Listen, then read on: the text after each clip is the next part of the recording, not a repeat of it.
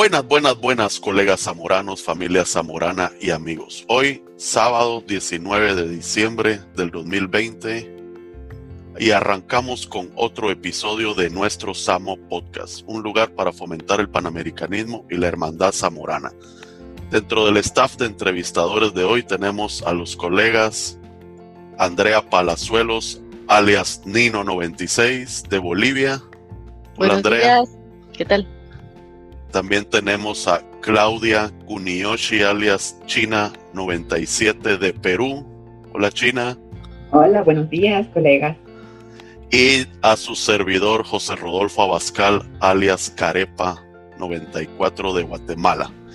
Y hoy tenemos el gusto de presentarles como invitada especial a la colega Verónica Rodríguez, alias Winnie o más conocida como Chinita de la promoción Omega 98, hondureña y cuenta con un máster en ciencias ambientales y recursos naturales con énfasis en cambio climático de la Universidad de Illinois at Urbana Champaign.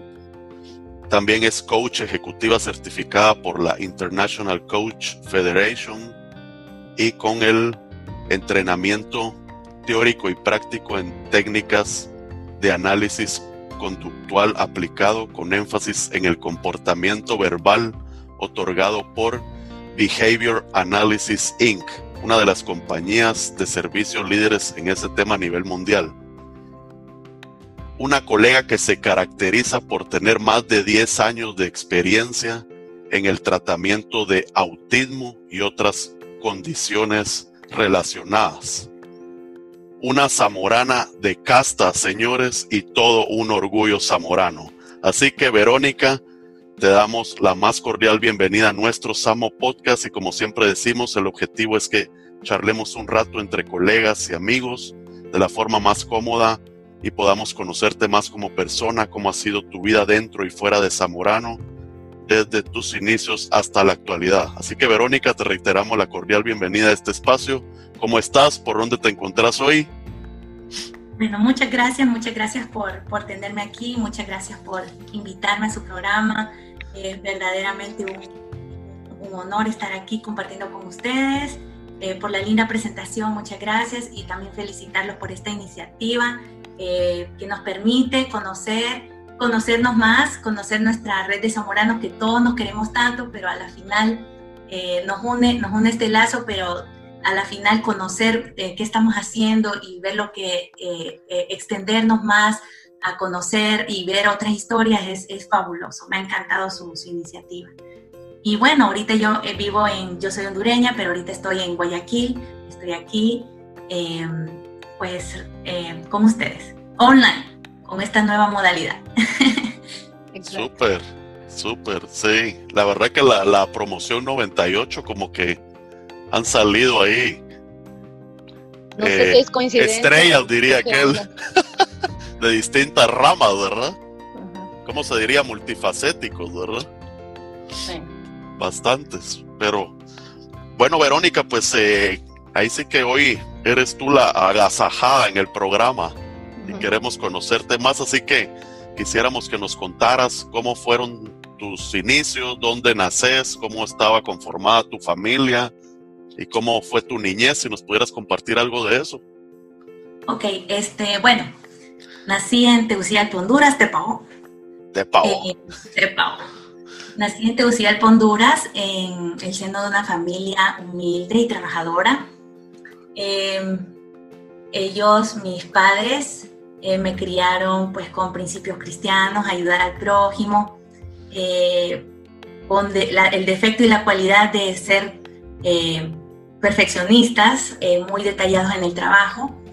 Eh, tengo dos hermanos que super, siempre me he llevado súper bien con ellos. Eh, los quiero muchísimo. Ellos siempre han estado con, en mi niñez muy, muy activos, o sea, siempre hemos sido muy cercanos. Pues yo me eduqué en esta familia muy, muy querida, muy amada y también yo creo que un poquito muy protegida, muy protegida. Eh, cosa era, que, era la nena de la casa. Sí, muy protegida. Este, cuando ya me tocó ir a Zamorano, entonces yo tuve que, aprender muchas cosas, pero ese fue mi, vida, mi hogar, em, y pues de, ahí yo vengo. Entonces, eh, pues crecí en, ese ambiente y eh, me dediqué a, estudiar. Yo era muy, eh, estudiaba bastante, me dedicaba mucho, pero era, era el gusto mío, me encantaba, me encantaba estudiar.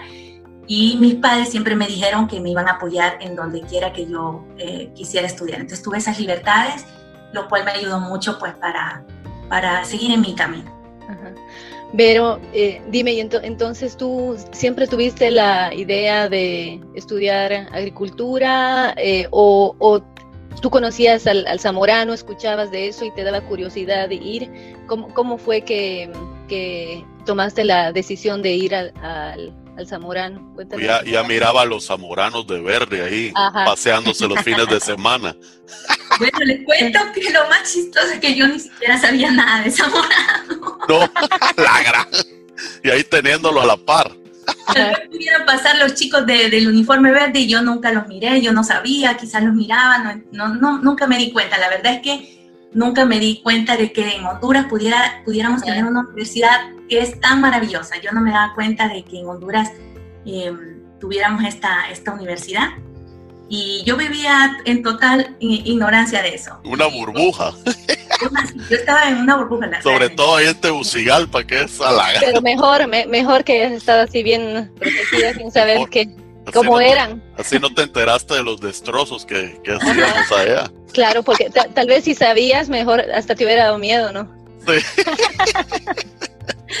bueno, ¿y entonces cómo te enteraste? Pues entonces, em, eh, yo estaba en un colegio que teníamos en eh, un colegio público, pero un colegio súper lindo porque teníamos talleres. Eh, de hecho, es el colegio que es anexo al, a la universidad pedagógica. Entonces, es un colegio que justamente lo hacen para que eh, los profesores tengan un lugar donde poder hacer sus prácticas.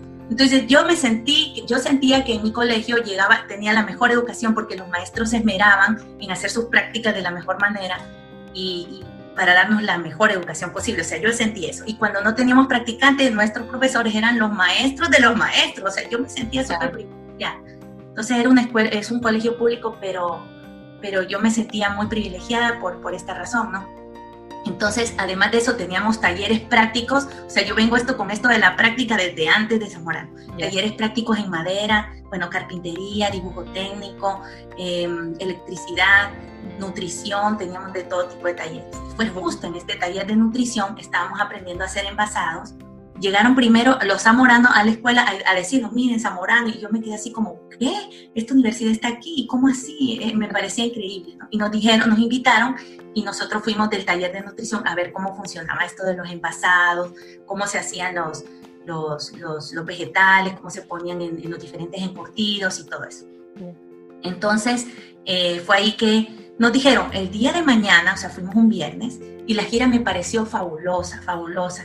Tuvimos la oportunidad de ver la planta de, procesamiento de alimentos y yo quedé encantada con eso, de, de, cómo se hacían los procesos, de ver a los muchachos. Habían unos compañeros nuestros del colegio que estaban estudiando ahí también y nos saludaban así felices porque sabían que llegábamos nosotros, que éramos del colegio y, verlos ahí y pasamos por como quedaba cerca apicultura, también vimos un poquito de la, de la parte de las abejas y ahí a mí me parece eso increíble porque yo, una citadina que no sé nada, no, nunca no he tenido experiencia nunca con la agricultura, en mi familia nunca hemos tenido experiencia con esto, o sea, yo estaba encantada de ver aquel lugar tan amplio y tan, tan, tan fresco, tan maravilloso.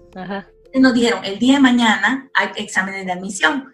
Entonces yo... Eh, eh, me encantaban, me encantan los retos, incluso, o sea, sigo con eso, me encantan los retos. Yo dije, sí, yo mañana vengo, yo mañana vengo a hacer, pero no el reto de ir al, todavía, no el reto todavía de, haber decidido estar en la universidad, no, el reto de decir, oye, aquí hay un examen de admisión, yo quiero pasarlo. Lo paso. Yo lo paso, yo, lo, yo voy y lo paso. Entonces, eh, porque todavía no estaba, no estaba en mí la decisión, solo, solo no, yo voy a hacer ese reto y yo voy mañana.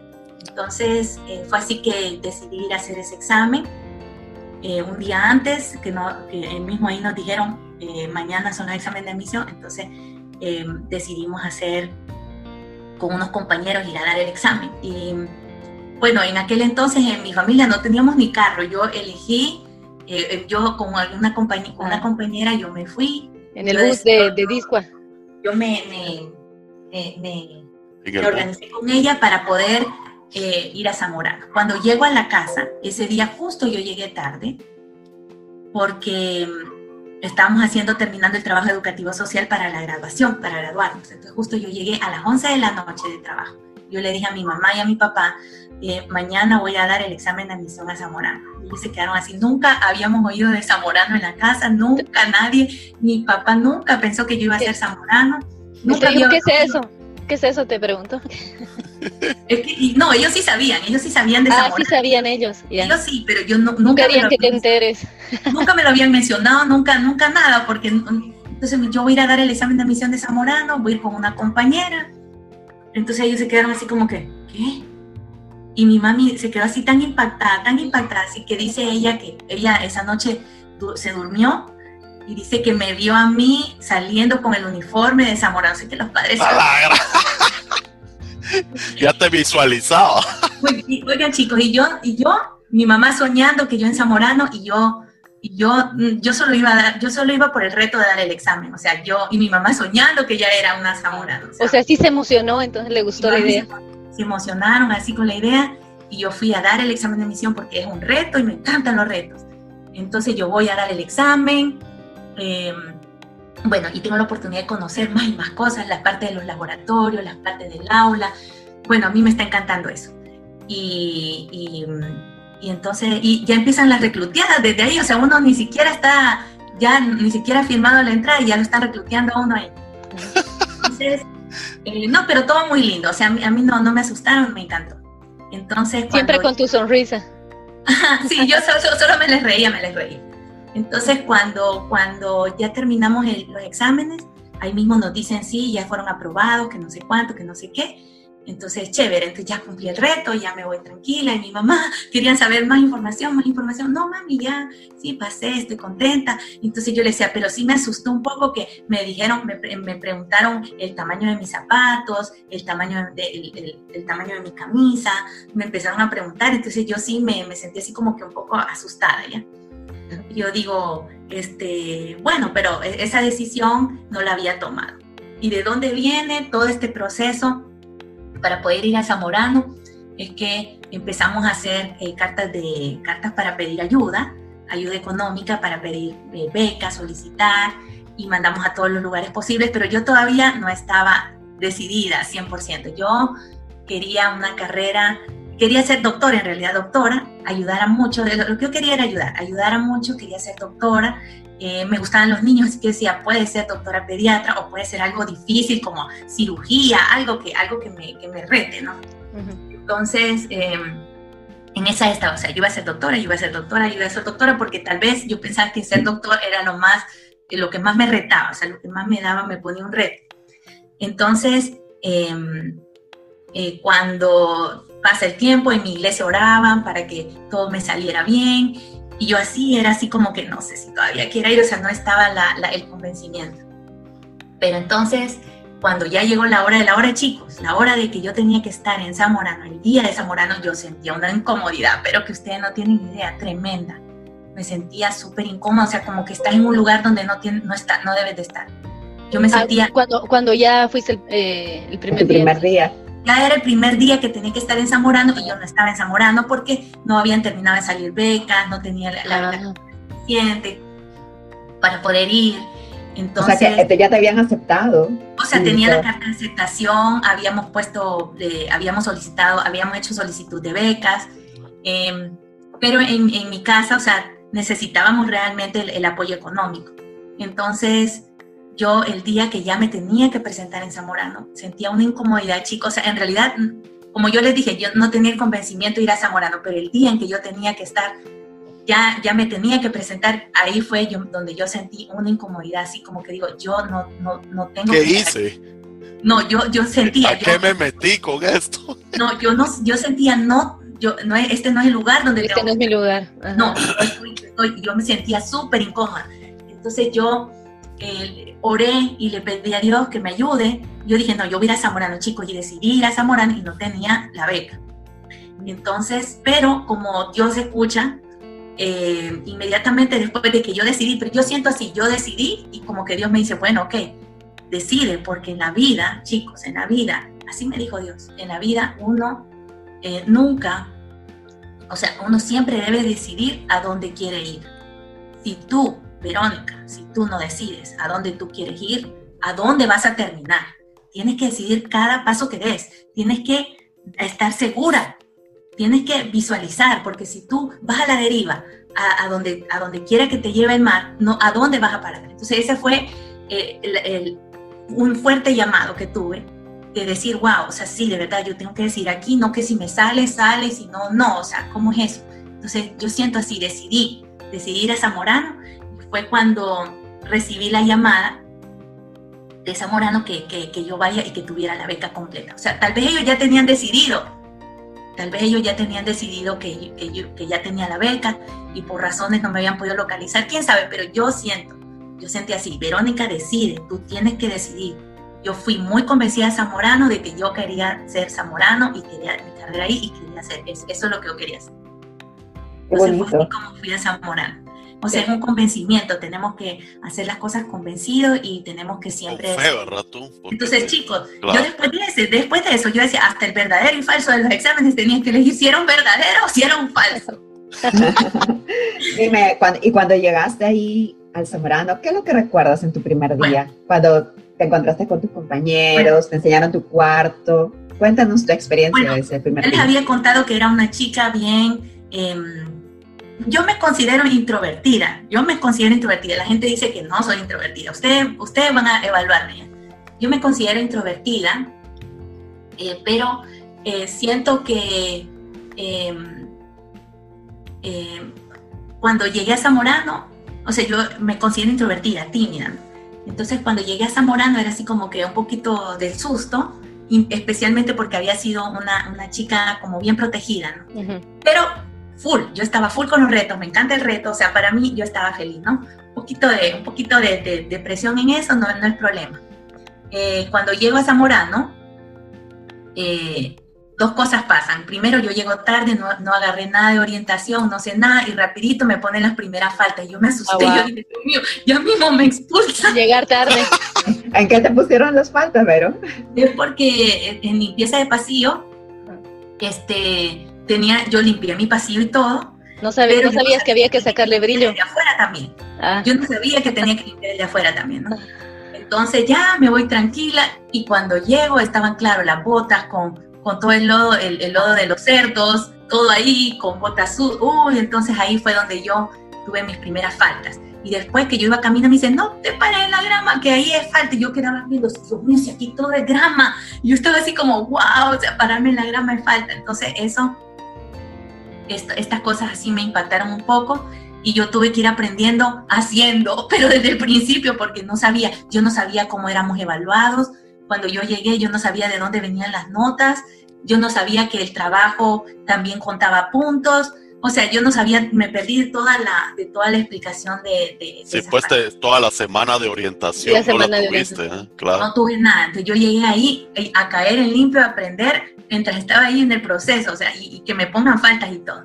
Bueno, y llegué Llegué a mi, a mi cuarto con mis compañeras hermosas, Mónica y Maquica, que ellas me recibieron con una sonrisa. ellas eran dos y podíamos estar hasta tres en el cuarto. Y ellas felices porque dicen, ya tenemos a alguien que, me, que nos ayude a limpiar pasillos y baños. Y estaban contentas, yo no sabía que era eso. Más mano de obra. Pero ellas felices me recibieron tan bellas, tan lindas ellas.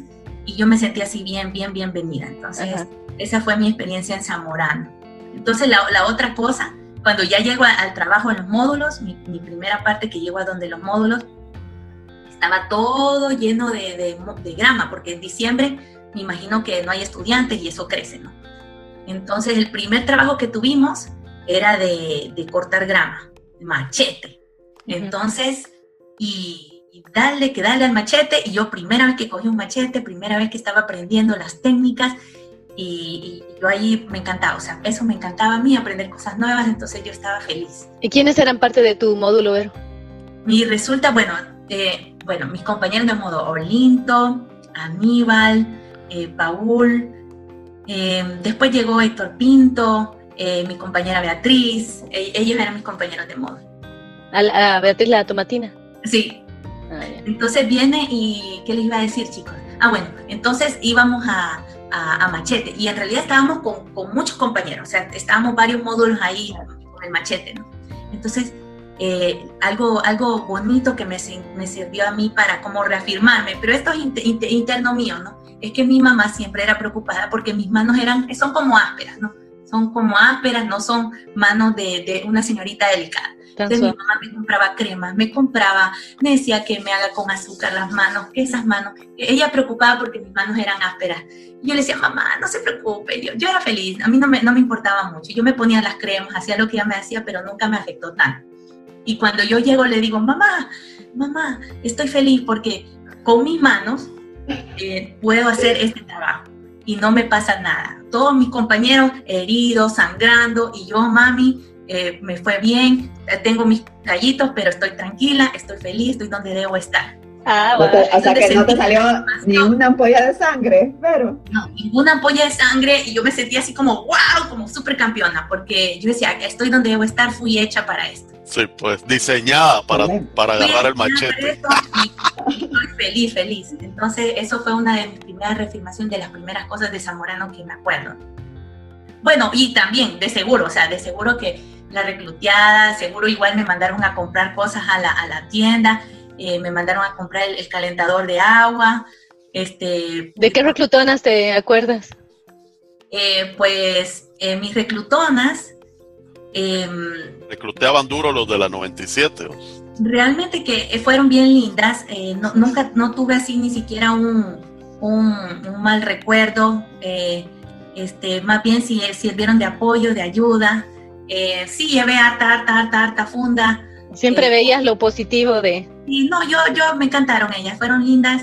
Eh, siempre, sí, eso sí, los viernes me tocaba llevar bastante funda de ropa, pero yo lo hacía con un gusto, chicos. Yo no les puedo explicar. Yo, para mí, esos viernes eran de caminata. Entonces yo iba pensando, reflexionando, eh, ah, mirando todo lo que estaba, o sea, para mí no era, no fue carga, o sea, pero me no, servía Pero no te tocaba hacer la lista de la ropa sucia, ¿no? Hacerle la lista ah, también. No, eso no me tocaba. yo creo que las chicas no, no, no hacemos, no hacemos que las chicas ya, ya nos dan todo, o sea, las chicas siempre somos un poquito más, más sí, porque, Sí, porque había en mis tiempos había un chapín que le hacíamos la lista y cuando le hacíamos la lista solo iba un par de calcetines y un calzoncillo. Entonces decía uno, este cuate Para toda la semana. de toda la semana. Revela demasiado la, la, ropa. Esa bolsa no pesaba nada. Uy, no, la bolsa de las chicas, las bolsas de las chicas, esas sí pesan, chicos. Y yo llevaba hasta dos de un solo, porque si llevaba de dos en dos, hacía tres viajes, entonces me iba mejor. Entonces yo llevaba dos, dos, dos. Pero, pero Vero siempre tenía una sonrisa de oreja a oreja. A mí me encantaba. las dos bolsas. Yo estaba feliz, yo estaba feliz. Tocaste músculo ahí. Sí, eso, eso, yo todo, todo era, todo estaba perfecto. Cuéntanos, cuéntanos de, tu vida en Zamorano, ¿hay alguna anécdota que, que, te haya dejado impactada, de que nos cuentes de, de uno de las de, de, tus módulos, ya sea de, de, lácteos, de cárnicos, de hortalizas, de enlatados? Eh, bueno, chicos. Algo que quieras, este. Nunca te tocó ir a cantar vinos. Mi experiencia en Zamorano me encantó, o sea, Ay chicos, desde que yo iba en los carros, a los módulos, yo iba viendo el paisaje, iba viendo todos los cultivos, o sea, quizás que soy citadina, no estaba acostumbrada a ver eso, entonces yo me parecía maravilloso, yo, yo era mirada, yo ni conversaba con mis compañeros por ir viendo. Todo era una aventura. todo era una aventura, los cultivos chicos, y, íbamos, íbamos viendo el sol cómo iba apareciendo, las plantas de los, los había un, campo lleno de girasoles que me, acuerdo tanto, yo miraba toda esa, una plantación enorme llena de girasoles, yo quedaba así impactada, chicos, cuando fui a, a piscicultura y nos teníamos que meter a cosechar los, los lirios de, acuáticos para que no, no, ah, no contaminen ahí la, la, laguna, o sea, para mí todo era increíble. Em, la comida que tanto la critican en Zamorano a mí me parecía fabulosa, o sea, para mí, en general que me impactó, en general me impactaba todo y yo disfruté mucho. Em, lo más rico era el arroz con todo que daban los viernes, ¿no? Pues lo que sea. Que era, que era todas las horas de la semana, le echaban arroz y te la daban de cena. Arroz con restos. con restos, sí. Pero, ¿y alguna travesura o cagadal que tú hayas hecho tu módulo que, te acuerdes? Este, bueno, una cosa chistosa que nos pasó en, el módulo fue que eh, eh, una vez estábamos cortando, eh, íbamos a matar pavos, teníamos un galpón de pavos que matar y estábamos así decidiendo el trabajo que se iba a hacer, ¿no? Entonces, este, como los chicos eh, siempre, siempre eran así con, con las chicas a ver hasta, hasta a, dónde, a dónde ellas aguantan. A mí me pusieron el, el, el, cuchillo en mi mano y me dijeron, Verónica, tú vas a matar, tú te vas a encargar de, cortarle los cuellos a los pavos.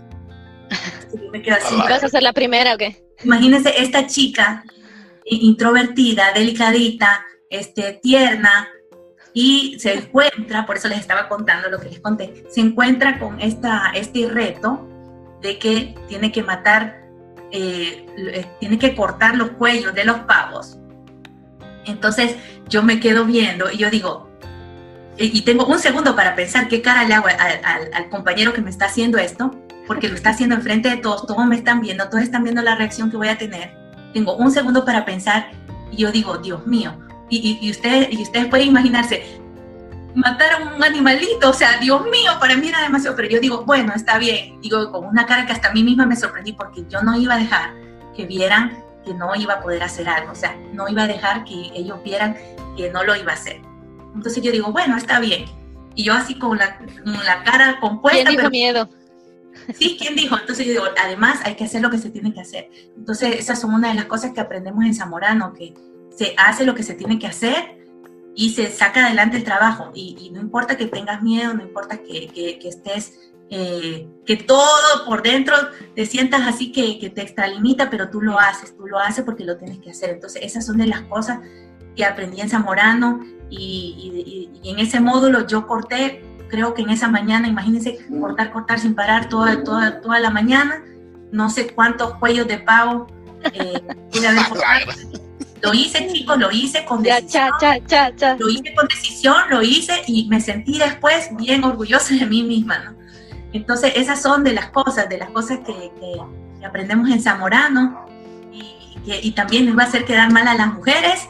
Y yo creo que en ese momento las mujeres quedamos bien, porque estos compañeros aprendieron de que, de que las mujeres hacemos lo que tenemos que hacer y no nos pueden a nosotras, pues, ¿Y qué, qué, tal hicieron los demás, lo de las, las cortadas de, de, cuello? ¿Lo hicieron sin problema también? ¿Ya tuvieron que seguir? Yo, yo, fui la encargada, nadie más quiso cortar cuello. Ah. yo fui la encargada toda la mañana de hacer el trabajo. Nadie quiso rotar conmigo. Entonces... Eh, y eso era con, aquellos, con aquellos puñalitos, ¿no? Mándeme. Eso era con aquellos puñales, así que eh, con un filo, pero puro bisturí. Chicos, ponía, eran embudos, ponían siete Claro, en los embudos, sí. Pues. Me acuerdo clarito que eran siete, siete embudos, eran siete cabecitas que tenían que estar cortando tum, tum, tum, todas de un solo, así, ta, ta, ta, ta, ta. Sí, pues. Eso no me tocó a mí. Ta, ta, ta, toda la mañana cortando pavo, chicos, y, y la sangre caliente ah. Cayendo y después lo tenías que meter en, la, en el agua caliente para que se le cayeran las plumas. Después es todo el proceso, chicos, y, y después... Después ya se volvió experta cuando cortadora del cuello. Pues sí, cuando ya, ya era eso. Entonces, cuando, pero chicos, cuando, cuando terminamos, el, bueno, una cosa chistosa que pasó ahí es que pasó lo de, lo de la gallina caminante, la, el pavo caminante sin, sin cuello. Entonces ah. fue todo un show porque el pavo empezó a caminar. Cuando le quisieron cortar las patitas, el, pavo empezó a caminar y era una gritería. ¡El pavo! Y un compañero hasta cogió el pavo como pelota de fútbol. ¡Fum! ¡Ay, no! ¡El pavo volando! Súper cómico, chicos, súper cómico. Ese día fue súper cómico. Bueno, entonces, después, llegar, bañarse, limpiarse. Yo, yo estoy así todavía meditando y pensando en esos animales. Y voy al comedor y nos sirven pavo, chicos. Ay.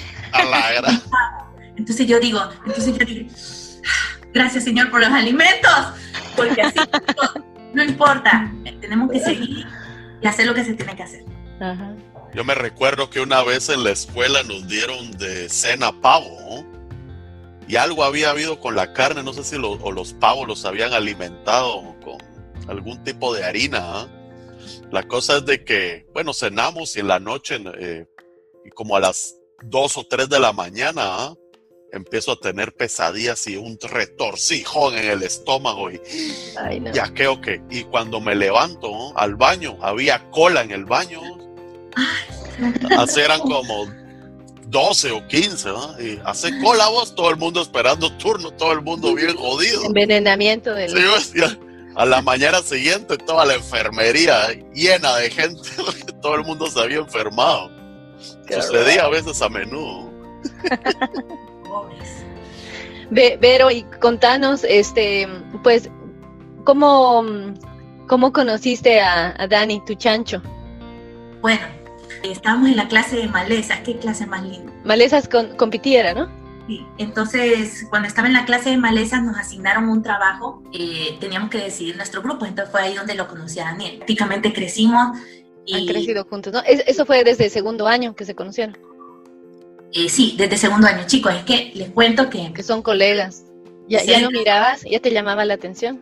No, para nada, para nada. Yo, yo estaba, yo estaba con mi, con, en mi mundo, chicos, yo era de las que se iba. El habladito, el habladito fue lo que me llamó la atención. Tengo un bolsillito y con unas galletas y me iba a explorar esa maravilla de, de, universidad que teníamos. Yo era de esas, o sea, yo no, no estaba pensando en enamorado ni nada. Me tenían que casar, pero yo no, no, o sea, me tenían que ir a, o sea, me tenían que a mí convencer para yo poder, yo no estaba en ese convencimiento. Él fue que te echó el ojo, seguro. te ayudo en inglés, Vero. Te ayudo en inglés, te dijo. en ese trabajo fue donde lo conocí, fue de investigar la lelopatía que tenían los, los coyolíos para la germinación de otras plantas. Entonces, eh, íbamos a cosechar los coyolíos, los, los licuábamos, hacíamos extractos y, y, poníamos diferentes semillas a germinar y teníamos los, los, tratamientos, el, el, testigo, todo lo teníamos y, ahí fuimos comprobando. Pero entonces fue ahí donde, ahí fue donde, donde lo conocí y... desde ahí ya no se separaron prácticamente, ¿no? Sí, bueno, em, tuvimos un noviazgo de cuatro años nos separamos eh, un año, él se fue, o sea, separado de distancia, siempre seguíamos en la relación, pero ese ya se los cuento despuesito cuando ya hicimos nuestras maestrías. Entonces, ahí sí estuvimos separados un tiempo, pero ahí después eh, nos casamos. Qué lindo. Otra de las lindas cosas que te pasó, ¿no? En el Zamorano, aparte de conocer, em, eh, pues todo sobre agricultura, todas las prácticas y todo, esa linda relación, ¿quién hubiera dicho de que, pues tú de Honduras, el de Ecuador hubieran hecho una pareja tan bonita y tan querida. Sí, bueno. ¿Hay alguna clase que te recorres, algún profesor? Bueno, pues sí. Em, pues como les estaba diciendo, me encantaron las clases em, de malezas. De eh, Abileno Petit. Sí, me encantaron las clases de malezas, de fitopatología. ¿El chino Flores les dio a ustedes eh, clases? Sí, buenísima la clase de, de, del chino, buenísima, buenísima. Em, ¿Y alguna clase que te haya costado? ¿No te recuerdas? Sí, bueno, sí me costaba, me costaban, pero para mí el costo... Eh, alguna que dijera, si no estudio esta me voy a ir prunia, que tuvieras miedo. Eh, fue, bueno, yo me quedé, yo me quedé en una clase ¿Ah, sí? de Averillo, en la de contabilidad, a ver, en la de estadística, estadística, de con Averillo. Entonces, bueno, que, bueno, yo a la final yo reflexiono y digo, bueno, chévere, porque tuve la experiencia de sentir ese miedo, qué, qué miedo tan feo, qué miedo tan eh, paralizante, pues eh, de pensar que te puedes ir, que te puedes quedar. O sea, yo, yo, estoy agradecida por esa oportunidad que tuve. Sí, y, ver que todo el mundo se va de vacaciones y uno se queda ahí estudiando. Esa es una cosa que todo el mundo está eh, festejando, pero a la vez, a la vez, es, es, como algo encontrado, porque yo sentía, por una parte, los, exámenes del profesor Aredio me encantaban, siempre fueron un reto, o sea, a mí me encantaban, me yo salía feliz, feliz de los exámenes y, o sea, y, decía, ¿y, cuánto sacaste? Bueno, no sé, quizás tanto, quizás. Eh, pero para mí la felicidad no era mi nota, o sea, la felicidad era el reto de, cómo me hizo pensar, de lo que me hizo hacer, o sea, esa era mi felicidad. Entonces, eh, pero cuando yo me quedé, yo estoy muy agradecida por esa oportunidad porque yo sentí ese miedo que, y puedo compartir ese, ese, esa experiencia que tenemos los zamoranos de la prunia, ¿no? O sea, la pude sentir y es algo bien, bien tremendo, chicos, algo terrible, tremendo, bien difícil, pero que bueno, que lo pasé y también la alegría de pasarlo es otra cosa también, es, maravilloso. Y, y, Daniel me estuvo apoyando en eso y también tengo que agradecerle por eso. Sí, porque es una oportunidad y ahí sí que o la pasas o fuera. Sí, entonces es súper tremendo. Entonces esas clases, esa clase, y también hubieron otras que me costaban, por ejemplo, la de riegos, una vez sacamos creo que la, la, media era 30, o sea, era una cosa tremenda, yo me sentía así como, como ¿qué, pasa? O sea, eh, fue difícil, pero de ahí eh, preguntando, ahí uno, uno tenía que preguntar, tenía que ver, tenía que, que ir a consultar con otro y así uno, uno salía adelante. Entonces, em, esas fueron las clases así que como que más susto, más, más, más, más, más, delicadas, pero de ahí todo bien, todo bien, sí. Ok, eh, Verónica, y cuando eh, ya te vas eh, aproximando a los ficus para la graduación, ¿cómo, cómo es ese momento? ¿Nos podrías compartir? ¿Llega tu familia y qué te decían tus papás, tus hermanos? ¿Cómo te sentías? Sí. Bueno, eh, pues otra cosa que quiero mencionar antes de decir esto de la grabación, porque tiene que ver, es nuestra experiencia con el Mitch, que fue bastante impactante eh, cuando estuvimos ayudando a prestar estos servicios y, nosotros nos graduamos eh, ya con, con, eso en, la mente, o sea, con, con, el país así. O sea, yo sentía cuando me gradué eh, cómo había tanta necesidad en mi país y, cómo yo podía ayudar. Entonces estaba... ¿Por qué? Pero justo les tocó a ustedes experimentar, ¿no es cierto? El Mitch, que se tuvieron que cortar las clases y todo, y eh, alguna vez alguien me contó que tuvieron que organizarse para ayudar a la gente del Jicarito, de la escuela, o sea, totalmente fuera de currículum, ¿no?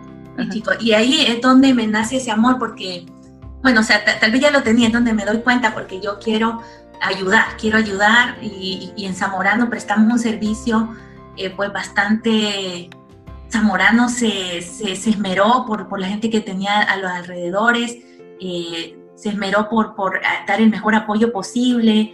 Me acuerdo cómo abrían todas las refrigeradoras, repartían los alimentos que se tenían ahí eh, almacenados.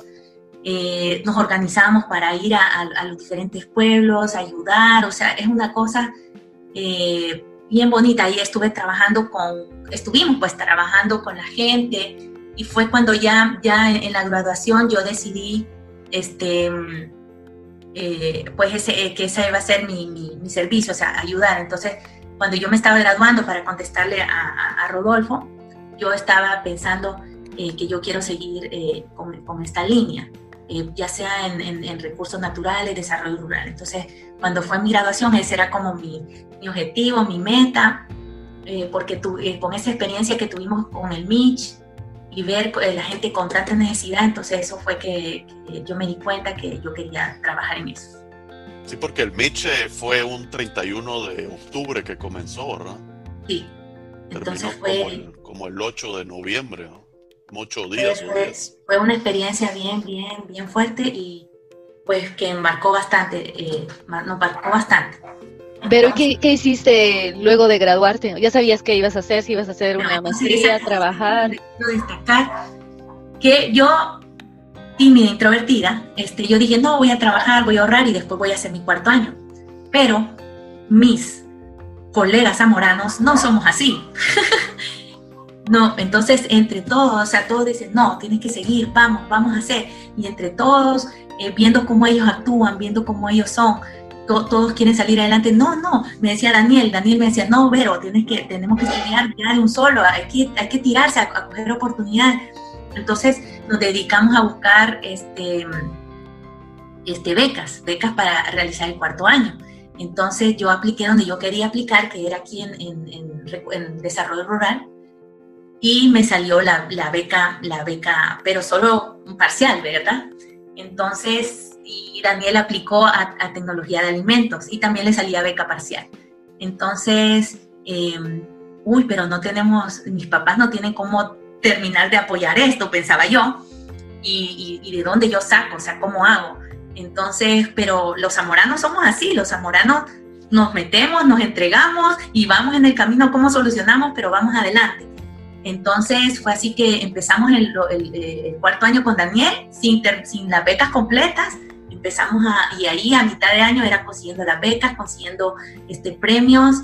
Em, este, eh, yo conseguí que me ampliaran, hice, hice una, tesis em, que, que, era eh, hacer el estudio en cuencas hidrográficas, que era un, eh, y eso conseguimos financiamiento para esas tesis. Y para conseguir mi, mi, mi, financiamiento tuve que hacer doble de, doble, o sea, prácticamente un doble área. O sea, antes mi tesis solo era un área pequeña, pero para conseguir el financiamiento tuve que extender a la área, entonces era bastante trabajo, pero no importa, yo estaba feliz porque había conseguido el financiamiento para, con mis propios medios, chicos. Había conseguido el financiamiento para, para mi, para mi cuarto, año. Daniel también. Entonces, de esas cosas aprendí a ser valiente, a...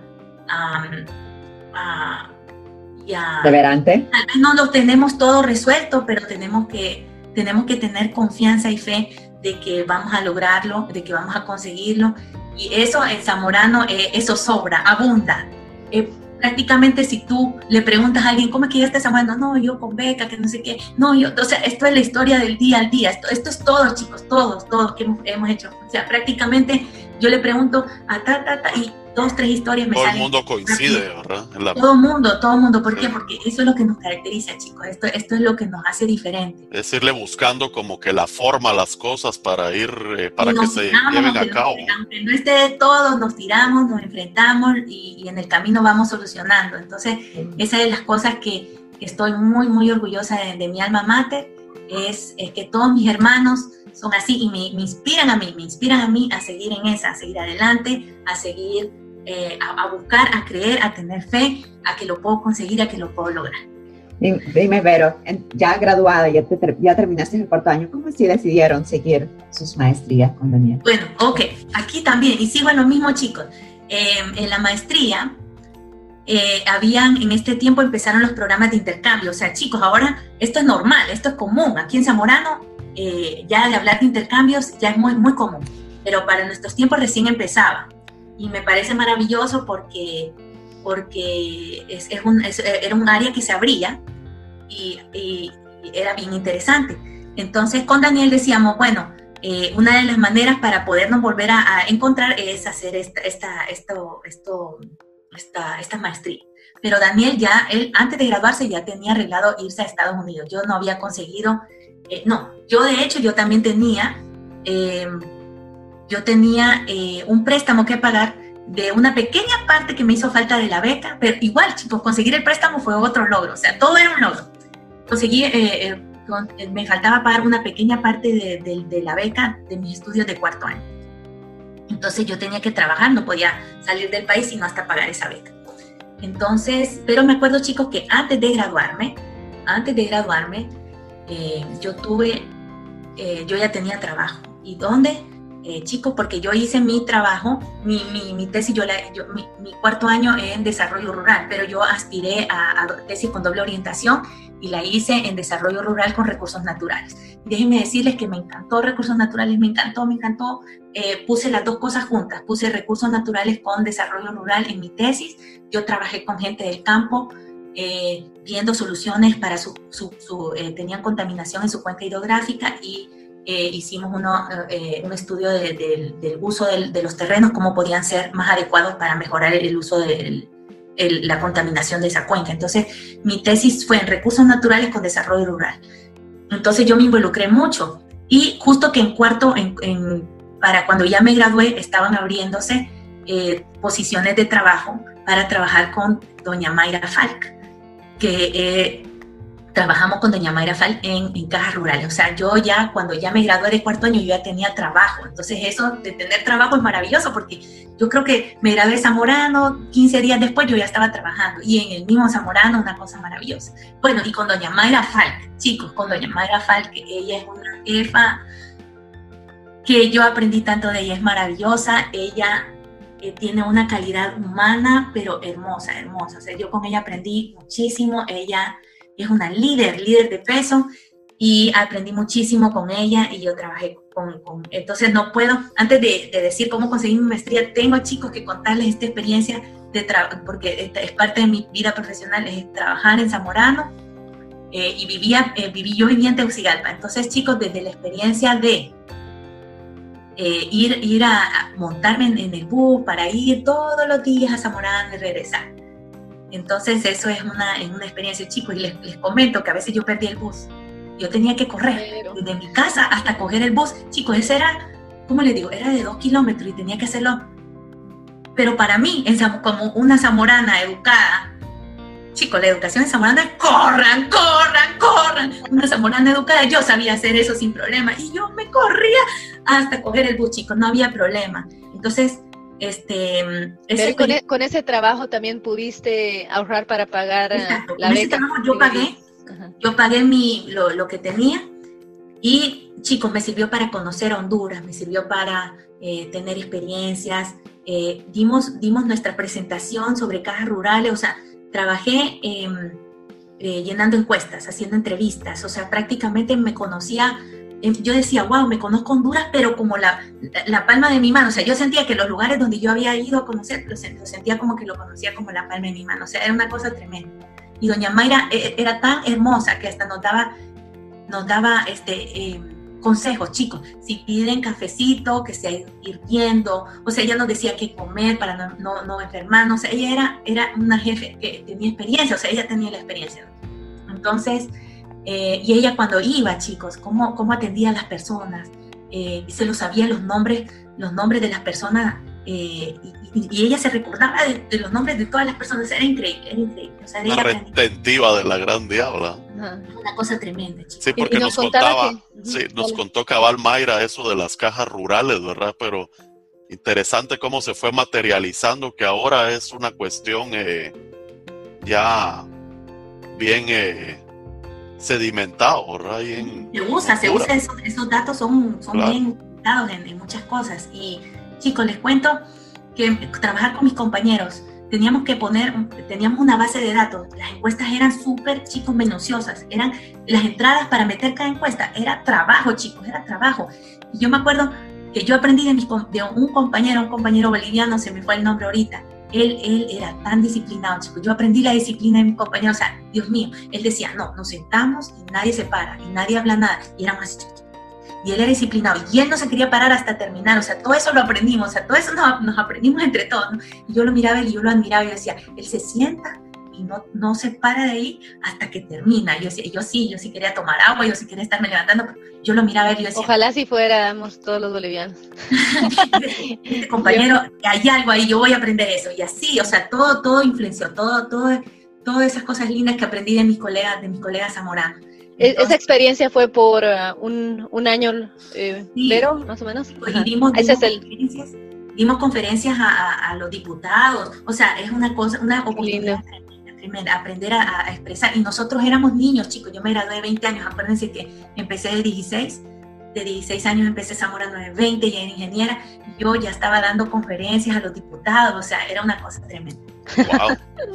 y doña Mayra, doña Mayra era una jefe, una líder increíble, o sea, yo con mi inexperiencia, ella me decía, pero escribe lo que tú miras, yo escribía y yo decía, Dios mío, ¿en qué le puedo servir mi aporte? Pero tú mira, tú te sabes mejor estos datos que nadie, tú me vas a escribir ahí, escribe. Yo escribía ahí lo que yo observaba, las cosas que me llamaban la atención. Y ella, después, yo como que le daba el esqueleto y ella le armaba, le armaba toda, como que la carne le ponía, o sea, yo le daba el esqueletito y ella le armaba la carne y lo juntaba con lo de los otros, era una cosa maravillosa. Entonces yo sentí como que mis ideas valían y, aprendí eso del liderazgo, o sea, eh, las ideas eh, valen, las ideas valen, cuentan y yo me sentí muy tomada en cuenta por doña Mayra. Entonces todo eso fui aprendiendo, capturando, eh, cachando de, todas mis experiencias en Zamorano, tanto como estudiante como como una empleada de Zamorano. Bella, Vero. y entonces de ahí ya Daniel estaba en, en Illinois. Y bueno, entonces de ahí ya decidí, ya bueno, ya pagué mi, mi deuda que tenía, que era una pequeña, insignificante cantidad, y después me fui, después conseguí este, eh, beca para, no, conseguí para ir a hacer un internship a la universidad donde estaba Daniel. Pero chicos, todo esto es con fe y con esa, eh, esa, ese, ese, ese sentimiento que tenemos los zamoranos. Como yo les digo, yo no, yo acuérdense que les conté que no sabía inglés. Mi nivel de inglés muy bajo. Yo me gradué, teníamos que tener creo que 560 en el GRE para que nos dieran el título. Yo ni siquiera, no me habían dado, o sea, ya, ya tenía mi, ya me había graduado, tenía mi certificación de graduación, pero el título, el papelito no me lo entregaban hasta que yo llevara mi GRE con 560. Yo no había llegado todavía conseguir ese. Y chicos, decirles que yo así me fui con todo, así, con, con esta cara que me ven, me fui a hacer mi intercambio, chicos, sin, sin saber inglés. Ajá. sin, con lo más básico inglés. Solo, solo sabías ice cream. Solo sabía el grencho, chicos, solo sabía el grencho. Entonces, la verdad, chicos, es la verdad.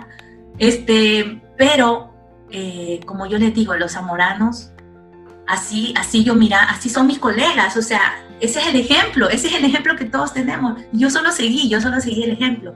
Yo me fui sin saber inglés.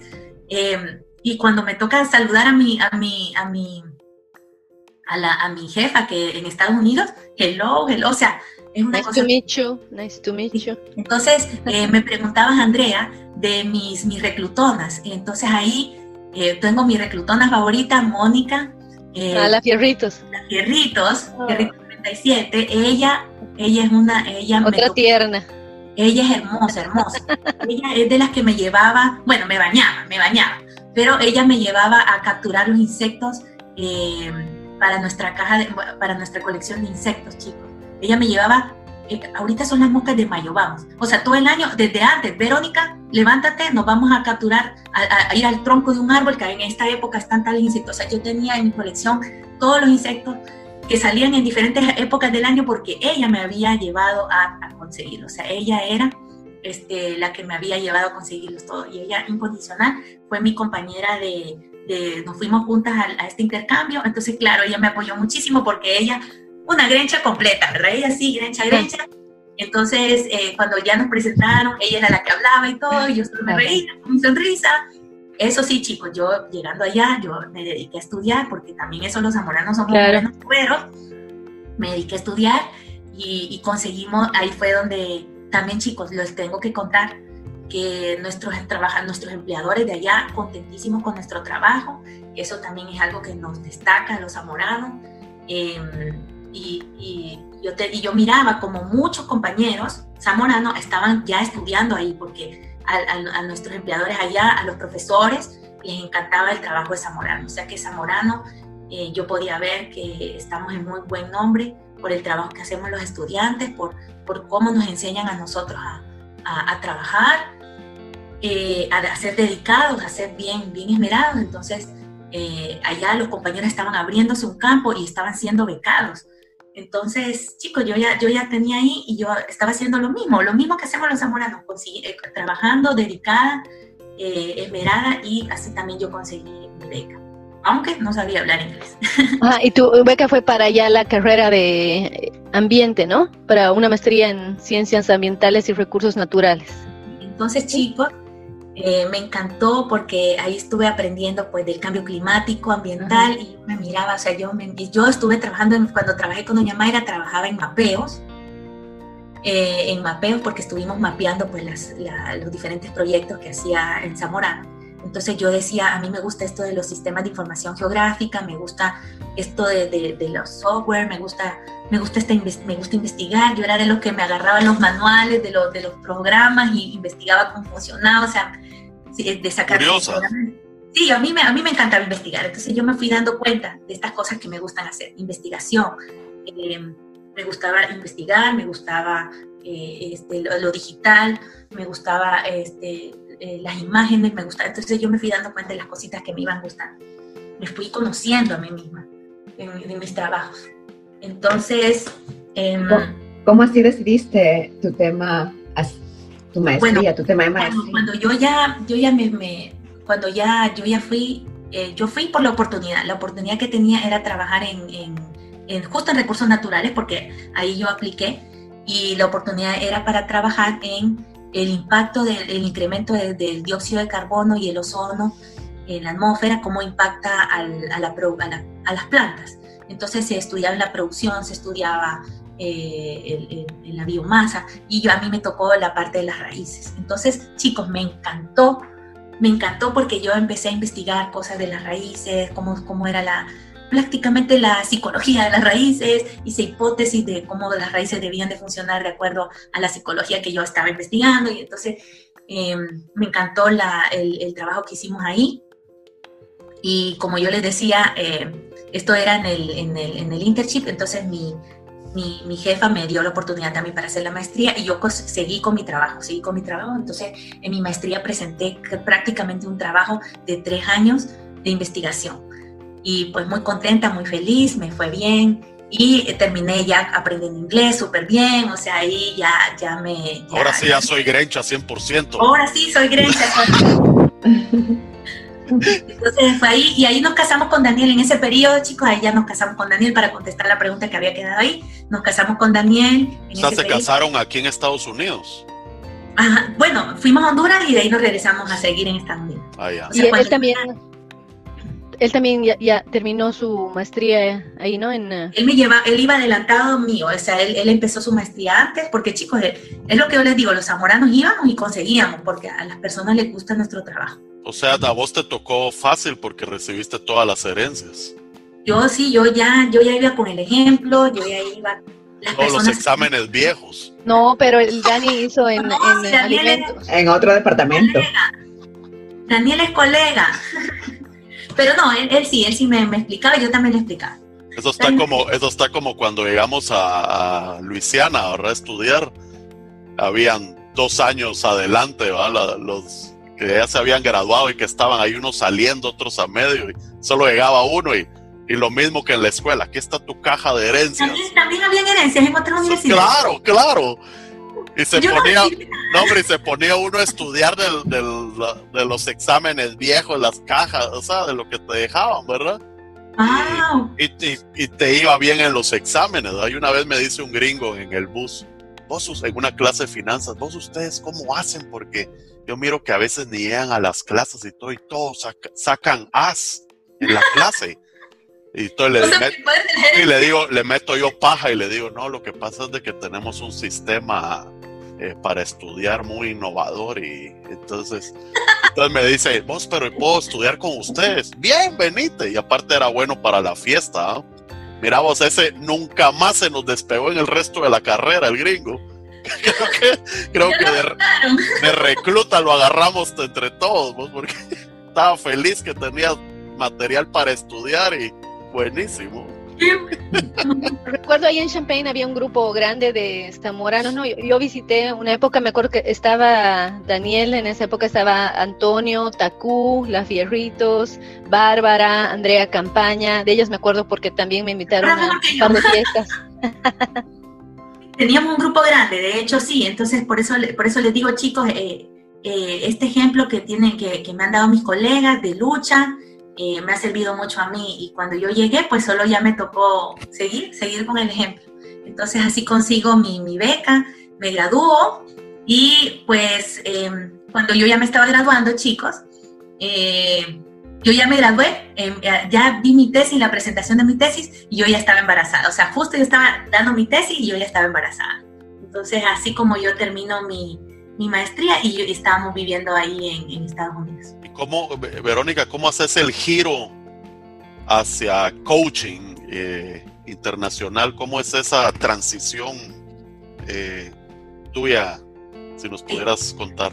Bueno, pues precisamente de aquí, eh, el trabajo que, que, les expliqué ahorita es mi experiencia como estudiante zamorano, trabajando en Zamorano, desenvolviéndome en una maestría Zamorano, trabajando pues internacionalmente y hasta mi maestría. Y fue aquí, como yo les contaba, que aquí yo salí embarazada.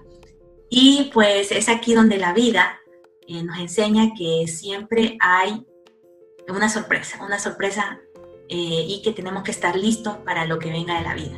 Entonces, em, pues uno puede planear todo. Como yo les digo, chicos, a mí me gustaba estudiar, em, me gustaba eh, esmerarme, siempre fui becada en todo, siempre conseguí beca en todo. Este, pensaba que tenía mi vida eh, ya planeada, eh, todo arreglada, solucionada, eh, todos los esfuerzos que había hecho, pensé que todo estaba, estaba ya solo puesta abajo. Entonces la vida nos sorprende con cosas que no se tienen planeadas y tenemos que estar listos. Y es aquí donde yo les decía que yo, cuando yo me hice mi, mi, mi tesis, yo ya estaba embarazada y pues eh, después de un tiempito, a los nueve meses, nació mi hijito. Y mi hijito pues me vino eh, lindo, hermoso, precioso. nació en Estados Unidos.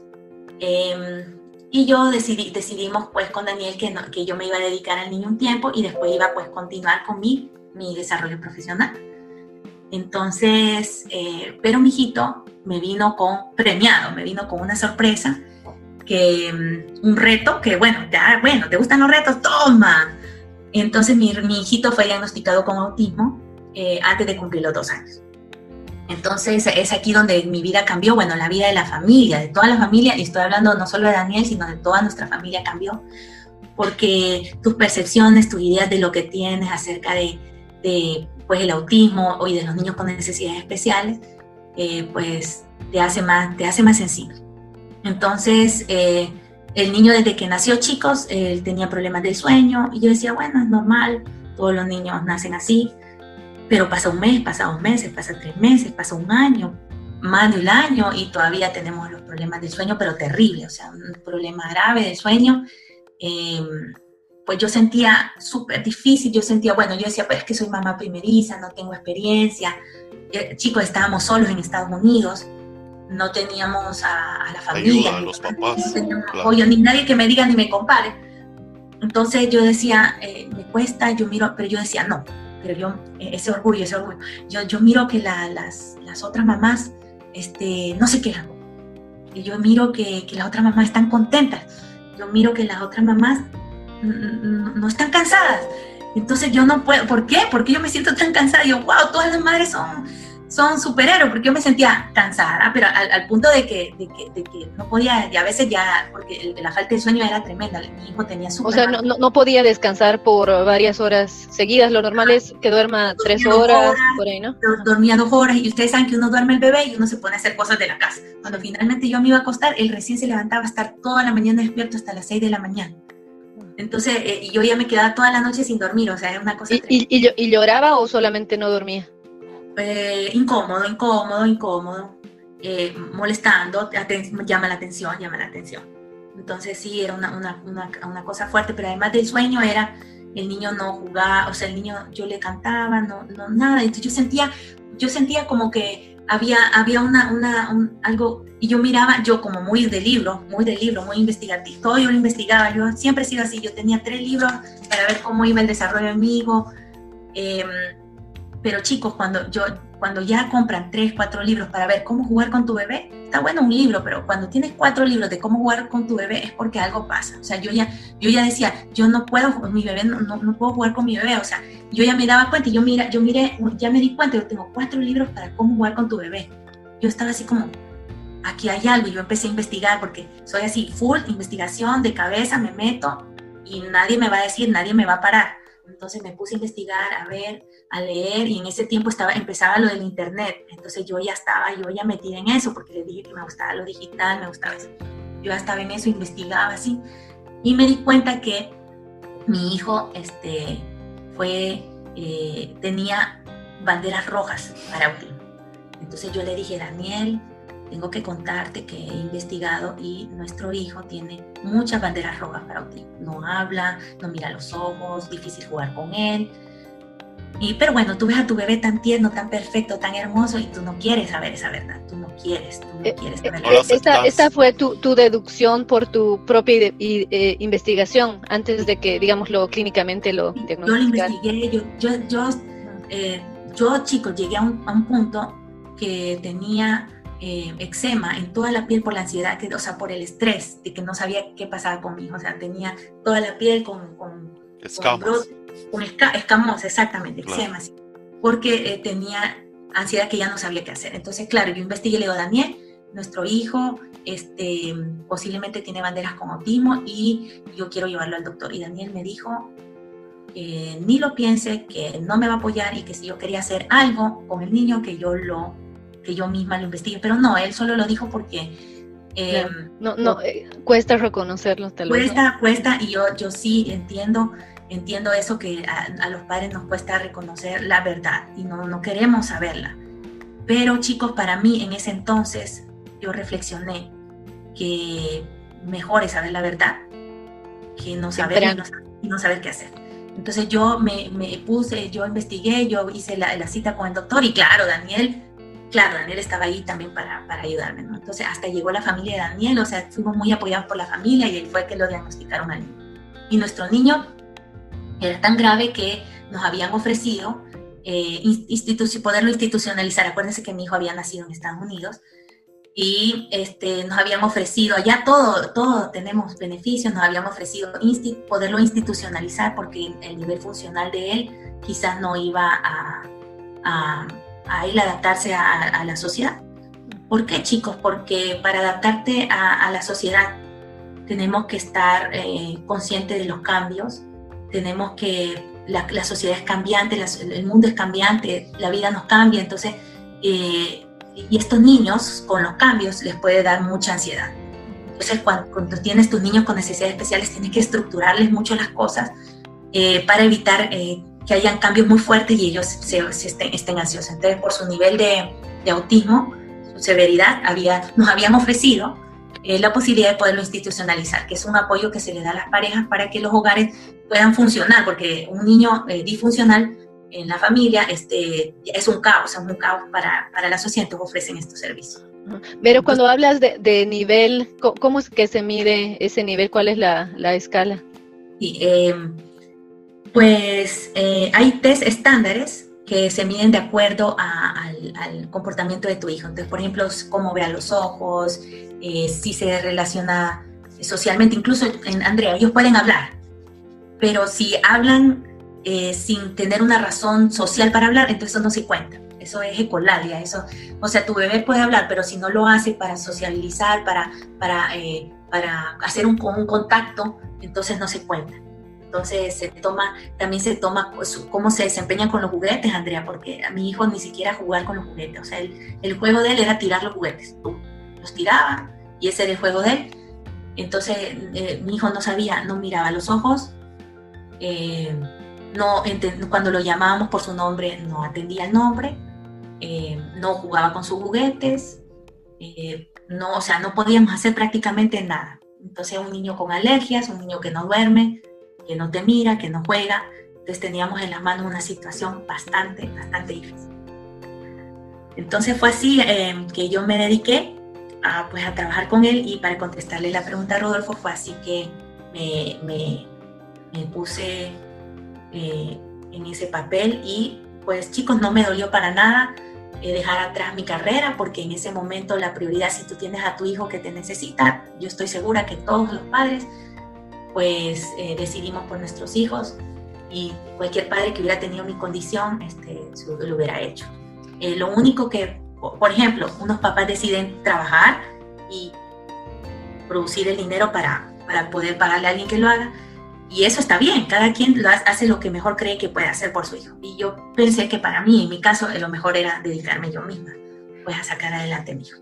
Pero entonces aquí, dale, dale, no, no, pero lo que pasa es que estábamos hablando de que aquí en Estados Unidos tú estabas, eh, te estaban ofreciendo institucionarlo. Eh, ¿qué, ¿qué, quieres decir con eso? Sí, o ¿Qué sea que, eso? Sí, o sea que él lo ponen en una institución donde le aseguran eh, un una, estructura, una estructura. Ya se, levantan a tal hora, tienen tales, tales trabajos de tal hora, a tal hora comen, siempre tienen el, lunes comen esto, el martes comen esto, o sea, todo es estructurado, tienen las un programa.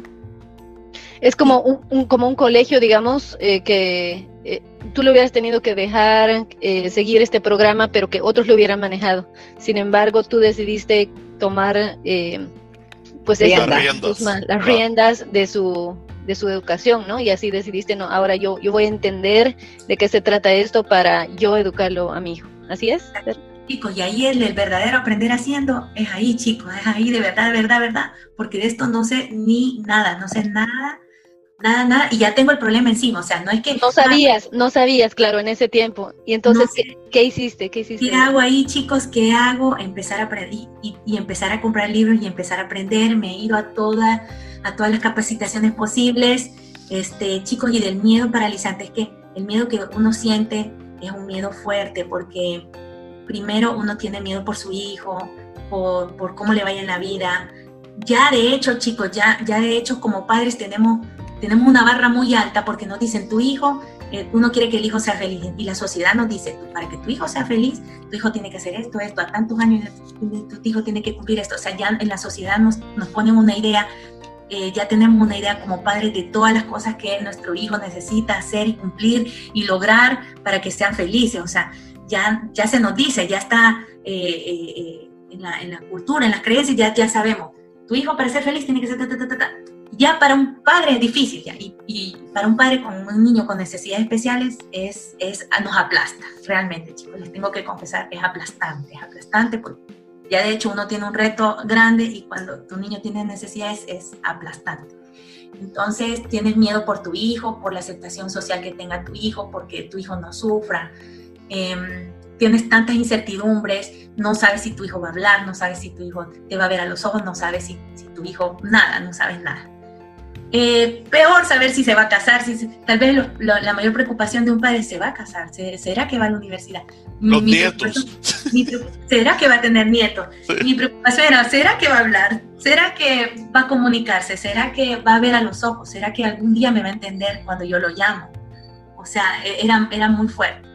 Entonces, eh, tienes miedo, tantos miedos, tantos temores. Es como, yo sentía como que eh, tenía un monstruo tan horrible yo no quería, no, o sea, como que estaba así y, no, no, quería verlo ya. Pero poco a poco, investigando, o sea, chicos, es, es, moverse, aunque tengas miedo, aunque te sientas paralizado, así como esa experiencia que tuve con los pavos, aunque, aunque te, sientas paralizado, tú lo haces. Entonces, eh, yo em, empecé a leer, empecé a leer, aunque esa palabra autismo me paralizaba, me daba miedo, empecé a leer e investigar, a buscar los libros, a ir a las conferencias, a las terapias, chicos, y tengo que decirles que a medida fui aprendiendo del autismo, encontré la manera en cómo, eh, en cómo poderlo ver a los ojos y poder estar, eh, eh, no, no, tener ese miedo. O sea, encontré la manera de poder ver a los ojos. ¿Y cómo lo hice, chicos? Porque le empecé a dar una estructura. Empecé a quebrarlo. Esa palabra autismo que se oye tan horrible, la quebré, la fracturé en, en diferentes pedazos pequeños. Y empecé a atacar cada pedacito que yo podía en mis fuerzas, con mis recursos, porque no tenemos recursos infinitos con mis recursos empecé, quebré esa palabra autismo, la fracturé en problemas más pequeños, problemas eh, de alergias, problemas de nutrición cerebral, eh, problemas biomédicos, eh, terapia de lenguaje, todo lo, lo empecé, el problema del sueño, lo empecé a quebrar, lo empecé a quebrar en, fracciones pequeñas y empecé a cada fracción dedicarle algo. Yo decía, con que le dedique algo a cada fracción, yo, yo estoy tranquila, yo estoy feliz a medida que, leías, te preparabas tú misma, eh, implementabas y practicabas lo, que aprendías con tu hijo directamente. Exactamente, ahí lo iba practicando mis fracasos este, y volver a intentar. me, equivocaba y volví a hacerlo. Este, si una terapia no era para mi hijo, entonces buscaba otro. Chicos, porque hay muchos métodos, el autismo es solo, una, eh, es, solo una, un diagnóstico que se le da a los niños, eh, pero es generalizado. Em, pueden ser niños, eh, los factores que hacen que, que, tu niño se desenvuelva como un autista eh, pueden variar. Entonces, a la final, los niños autistas tienen diferentes causas que lo ocasionan. lo que funciona para uno no funciona para otro. Entonces, uno tiene que probar y probar. Pero tengo, tengo entendido de que dentro de, del, del, mundo del autismo hay diferentes niveles, ¿verdad? De, de, de niveles, de... Y diagnósticos también, ¿no? Como... Sí, eh, se trata, se trata de hacerlo así para poderlo entender mejor y funcionar, pero siempre están cambiando. O sea, desde que me diagnosticaron a mi hijo han cambiado eh, bastantes eh, los niveles de cómo se le ve. Pero yo lo miro como una manera de que tienen como para organizarse y que el padre eh, más o menos tenga una idea de lo que tiene que hacer. Entonces es una manera de querer organizarse, pero este, como yo les digo, el diagnóstico se basa en en, comportamientos y no en algo físico. Entonces, estos comportamientos pueden venir de diferentes cosas físicas. O sea, la misma, el mismo comportamiento que no ven a los ojos puede ser por, por un golpe en el cerebro o puede ser por porque que nacieron con, con eh, eh, algo sensorial, o sea, puede venir de varias cosas. La misma, la misma situación, el mismo comportamiento puede venir de varias... Eh, de varias causas. Varias causas. Entonces, esta es lo, la difícil del autismo, es que es el diagnóstico es basado en comportamientos y no en algo específico biomédico, ¿no? Ah. Entonces, uno tiene que probar y probar. Entonces, en base de, error y práctica, eh, fui aprendiendo con mi hijo, 24/7 eh, chicos, eh, Daniel se dedicó, suerte que yo tuve el apoyo de Daniel, que no todas las personas pueden decir eso. Eh, tuve el apoyo de Daniel, el apoyo de la familia y yo me pude dedicar pues, a atender a mi hijo. Y chicos, lo me dediqué a las anchas. Lo que yo siempre me gustó estudiar, pues lo mismo. Aquí yo tenía, tengo toda una biblioteca llena de libros. Eh, y, fui a terapia, fui a tratar, fui a, a, investigué, averigüé, chicos, las terapias carísimas en Estados Unidos, así que yo prefería aprender yo cómo eran las terapias y hacerle a mi hijo, porque una terapia es, solo pagar el, seguro. Nos costaba, con el seguro, nos, el seguro pagaba 300 y nosotros 30 a la media hora, 30 dólares. En aquel entonces, estoy hablando hace 14 años. Entonces, bastante caro. Entonces yo, yo dije, no, pues yo prefiero ser la, la terapista, yo tengo que aprender. Claro. Me dediqué, me esmeré y pues es así mi cambio de, de carrera, como quien dice. Pero otra cosa que creo que es importante mencionar, eh, sé, sé, que tú y Dani tuvieron que tomar una decisión en ese momento, ¿no? Los dos estaban en Estados Unidos, eh, tenían, estoy segura que tenían oportunidades de hacer una carrera aquí, pero ustedes tomaron la decisión de, irse a Ecuador. ¿Cómo se dio eso y, por qué? Bueno, este, increíble, pero en Estados Unidos en, encuentras la información de punta, o sea, yo estaba creciendo ahí, tenía, estaba como quien, como quien decimos, estaba directo de la fuente, yo tomando información, aprendiendo, creciendo y avanzando. Pero nos hacía falta la familia eh, y la parte social para los niños con autismo es súper importante. Estábamos creciendo, mi hijo estaba creciendo solito, sin primos, sin tíos, sin tías, o sea, era solo Daniel y yo. Entonces eh, nos encontramos un buen doctor en Ecuador, un neurólogo, el, doctor Roberto Tamayo, súper, yo estoy súper agradecida porque con él tuvimos un, tratamiento para mi hijo. Mi hijo, eh, él tenía cinco años y medio y no hablaba todavía. Em, pero después de este tratamiento, eh, él empezó a hablar poco a poco. Entonces, con Daniel dijimos, espérate, tenemos este tratamiento en Ecuador, allá vivimos, allá está la familia, este, vámonos. Y lo que, lo que yo hice es lo bueno que teníamos en Estados Unidos, yo me lo traje, o sea, yo me traía todos los métodos, eran cajas que me llegaban con métodos, libros que me llegaban, la gente me odiaba porque yo siempre, tráigame un librito, me puedes traer dos libritos y un librito, ¿verdad? Un librote así. Y, entonces, este, fue así como nos decidimos venir a Ecuador. Entonces, importante destacar que las oportunidades eh, pueden estar en o sea, no nos, no nos podemos encerrar que la oportunidad está en un, en un lugar o en otro lugar. La oportunidad es, es ah, estar en todas partes y según, y según, según lo que tú estés necesitando. Entonces, para nosotros priorizamos eso y no fue una decisión equivocada venirnos acá. Estamos contentos. Eh, y felices de que nuestro hijo ha crecido con el amor, ya lo tenía, ¿verdad? Pero con el amor... Eh, eh, con la familia extendida. Extendida de, de sus primos, de sus tíos y nosotros con el apoyo también de ellos. Entonces, feliz, felicidad completa. Cuéntanos, Verónica, ¿cómo, cómo tú em, iniciaste el, el deseo de, de, ayudar a otras familias que están en tu misma situación? Bueno, exactamente. Cuando yo me vine aquí a Ecuador, este, pues a buscarle, en Estados Unidos yo tenía para mi hijo todo arreglado. O sea, yo ya había, había investigado eh, o sea, yo me dediqué a, hacer, a, tratar a mi hijo, pero me dediqué como un trabajo, más, más, más, más en que un trabajo. O sea, yo ya tenía listo lo que mi, las becas de mi hijo, a dónde las iba a conseguir, en qué colegios él iba a estudiar. O sea, yo ya tenía todo planeado para mi hijo.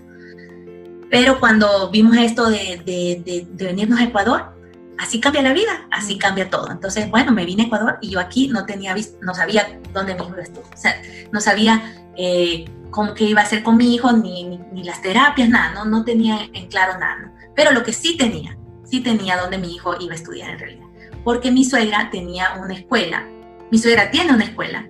Entonces yo dije, bueno, aquí mi hijo tiene una educación eh, en, en, un seno familiar que, que, ahí puede ser el apoyado. Pero cuando yo vine aquí a Ecuador, chicos, eh, me doy cuenta, empiezo a buscar terapias, empiezo a buscar este, cosas y muy, o sea, no, no encontré mucho ya. Entonces es ahí donde, donde también me doy cuenta de tanta necesidad que tienen las personas, eh, porque no, no hay un lugar, no hay, no hay, por ejemplo, si yo no hubiera tenido donde mi hijo eh, estudie, me hubiera costado mucho, me hubiera costado mucho, pero eh, gracias a Dios tenía la escuela de mi suegra que mi hijo pudo llegar. Me hubiera costado mucho encontrar una escuela donde lo puedan admitir, donde hubiera la flexibilidad para que se adapten las cosas a como él está necesitando. Entonces yo empecé a ver que había mucha necesidad, ¿verdad? Y chicos, yo sin, sin quererlo, sin buscarlo, sin porque yo todo lo que, toda la investigación que había hecho, todo el trabajo que había hecho, lo hice para mi hijo, ¿no? lo hice por amor a él. Pero sin quererlo, sin buscarlo, la gente me llamaba y me, pedía información, me, me, pedía consejo y yo empecé a ayudar, a, a, a dar consejo, a, compartir lo que yo sabía. Entonces así, sin quererlo, sin, sin buscarlo, sin pensarlo, sin planearlo, eh, simplemente empecé a ayudar, a ayudar eh, y yo estando todavía en el camino, o sea, eh, es, es, así. En ese momento, Vero, tu, tu, hijo ya mostraba bastante mejor gracias a tus terapias. entonces en el colegio de tu suegra ya, ya podía integrarse, digamos, tenía esa socialización que tú querías a la que, que él llegue. Bueno, o sea, los padres siempre queremos más y más y más. Este, pero em, eh, había muchos retos todavía. Entonces, cuando mi hijo llegó, no, no tenía todavía el, nivel. Entonces, en la escuela, la escuela pasó por un proceso de, de, cultura, de cambio cultural, porque los maestros empezaron a aprender de mi hijo. Eh, los maestros empezaron a aprender, yo empecé a enseñarles sobre adaptaciones curriculares, les empecé a enseñar sobre, eh, les empecé a enseñar a los, a los, compañeros de mi hijo sobre el trato social, empezamos a dar charlas en la escuela de, de, de cómo, es, cómo son las personas con necesidades especiales, qué, qué, es lo que están necesitando de nosotros. Empezamos a dar charlas a padres de concientización eh, para que eh, estuvieran más abiertos. Eh, y no solo por mi hijo, sino porque también estaban, estaban admitiendo más niños en la escuela. Entonces mi suegra le abrió la oportunidad a otros niños. Entonces en la escuela empezamos con ese cambio. Y mm, simplemente pues llegar a tener una cultura más abierta, eh, es bueno para todos. Entonces, lo que nosotros le, decíamos a los padres, eh, llegar a tener una cultura más abierta es bueno y, todo esto es bueno que sus hijos conozcan. Entonces, pero este, la gente nos, nos, nos, nos, apoyó mucho porque todos tenemos algún conocido o alguien con necesidades especiales, entonces todos podemos sentir pues esta necesidad de hacerlo, es simplemente que no está ah, divulgado ni está abierto, ¿no? Entonces, eh, sentimos mucho apoyo, una buena, una buena, un buen recibimiento de parte de los padres, entonces eh, este cambio se empezó a dar en la escuela. Y ahí es donde yo empecé a, a, tener ya, empecé a ayudar a 20 niños, podía ayudar a 20 niños dentro de la escuela. Y, tenía, y ya le daba capacitaciones a los maestros, o sea, ya teníamos un trabajo bastante eh, fuerte en la escuela, mientras yo todavía seguía con el tratamiento de mi hijo. Entonces, eh, cuando ya empecé a ayudar a, otros niños, yo me daba cuenta que lo que funcionaba con un niño no funcionaba con otro. Entonces, aquellos métodos que no habían servido para mi hijo, empezaron a servir, para, que yo había investigado, ya empezaron a servir para, para, para los otros niños. Y yo seguía trayendo información de Estados Unidos, métodos, cajas grandes, con métodos innovativos que no solo eran métodos teóricos, sino también de chicoletería, de balanceo, uso de péndulo, eh, programas software en la computadora, o sea, eh, programas muy, muy sensoriales. Entonces empecé a traer eso y eh, pues vimos que muchos, muchos, muchos, eh, los padres estaban contentos y, era bastante, bastante, los chicos, los niños, pues el, el, el, los resultados con los niños eran muy satisfactorios. Entonces, mi hijo también estaba desenvolviéndose tanto y yo estaba en la cumbre de mi mayor felicidad. Entonces, tanto así que hasta ya decidí que iba a tener eh, una bebé, porque yo ya me sentía como, wow, me estoy ayudando, o me sentía satisfecha con, el, trabajo de mi hijo, este, me sentía que, estaba ayudando, estaba colaborando a la sociedad, pues lo que yo quería era ayudar y pues me sentía tan contenta que yo hasta yo dije, no puedo tener otro hijo, entonces fue donde tuve a mi bebé. Eh, nena, ¿tuviste? Mi niña, mi niña linda que ahorita tiene cuatro añitos. Ya. Eh, Verónica, ¿y, cómo, eh, entonces cómo decidís ya como prestar un servicio? Porque entiendo que ya ayudas a la gente de una, ya te volviste experta en el tema y, y ayudas a, pues a familias a, con todas las terapias y todos los programas, porque me imagino que esta situación, cada caso ha de ser como que muy individual, ¿verdad? Y ha de ser como que un tratamiento como anillo al dedo, ¿verdad? Por, por cada niño. Sí, bueno, entonces, Rodolfo, es verdad. Este, después de que yo tuve a mi niña, les tengo que contar que eh, pues mi hijo entró como en una crisis. Entonces, eh, una crisis de ansiedad muy fuerte por cambios. O sea, acuérdense que los niños con necesidades especiales tienen la estructura de la vida de ellos tiene que ser muy estable. ¿no? Imagínense que nazca una niña y que además de eso le, le, metas otros cambios que también hubieron en mi familia coincidentalmente. Entonces mi hijo entró en una crisis tremenda y este, ese centro... Salió de la, de la rutina que ya estaba acostumbrado. De la rutina. La nueva bebé. Hubo, sí, hubo mi nueva bebé y también otros cambios familiares. Ah. Entonces mi hijo entró en una ansiedad terrible. Y todo se me vino abajo, Rolfo, y es para contestar tu pregunta. Todo se me vino abajo. Yo tuve que cerrar mi centro porque la ansiedad de mi hijo era demasiado fuerte. Este, que yo tuve que volver a empezar de cero. O sea, eh, mi hijo lo tuve que sacar de la escuela, que ya lo tenía, imagínense todo un programa, los profesores capacitados, los compañeritos de él ya entendían todo y yo tuve que sacar a mi hijo de la escuela porque su ansiedad era demasiado grande, sus ataques de ansiedad eran demasiado fuertes, muy violentos, entonces yo tuve que sacarlo de la escuela y volver con mi bebé pequeñita y volver a empezar de cero. Entonces es donde ahí aprendí, aprendí con humildad eh, pues me sentí, me sentí fracasada realmente, me sentí fracasada porque imagínense dejar tu carrera y dedicarte a tu hijo y, después de, años en esto no lograr nada, entonces yo sí me sentí como un fracaso, pero humildemente hice lo que los amoranos hacemos, volver a empezar, volver a tratar, volver a intentar, eh, empezar de cero y eso fue lo que hice. Entonces volví a empezar de cero, a investigar de nuevo, pero esta vez en áreas de ansiedad, de, de, cómo eh, del comportamiento, de ansiedad, de manejo del estrés, de cómo poder ayudar para poder ayudar a mi hijo con sus compulsiones, ah, con los problemas de, obsesivos compulsivos. Entonces empecé a investigar en estas áreas que yo no tenía, eh, no tenía eh, en prioridad, porque mi prioridad era la parte académica. Entonces, Rodolfo, es ahí donde yo eh, me doy cuenta que más que la parte académica, hay un componente que, que estoy olvidando y es el, el, tu manejo de, de, tu ser. Y a mi hijo yo le enseñé, él sabía matemáticas, sabía todo, pero le sabía hablar, ah, le había corregido sus errores de pronunciación, estaba durmiendo súper bien, súper éxito, súper éxito. Pero cuando cae en esta crisis yo me doy cuenta que lo más importante lo estoy olvidando, lo más importante es el manejo de ti mismo, cómo manejas la parte emocional parte emocional, cómo manejan los cambios. Yo no le estoy enseñando a mi hijo a manejar los cambios. Por eso, cuando hubieron cambios, mi hijo le fue mal. Yo no le estoy enseñando a mi hijo a manejar sus emociones.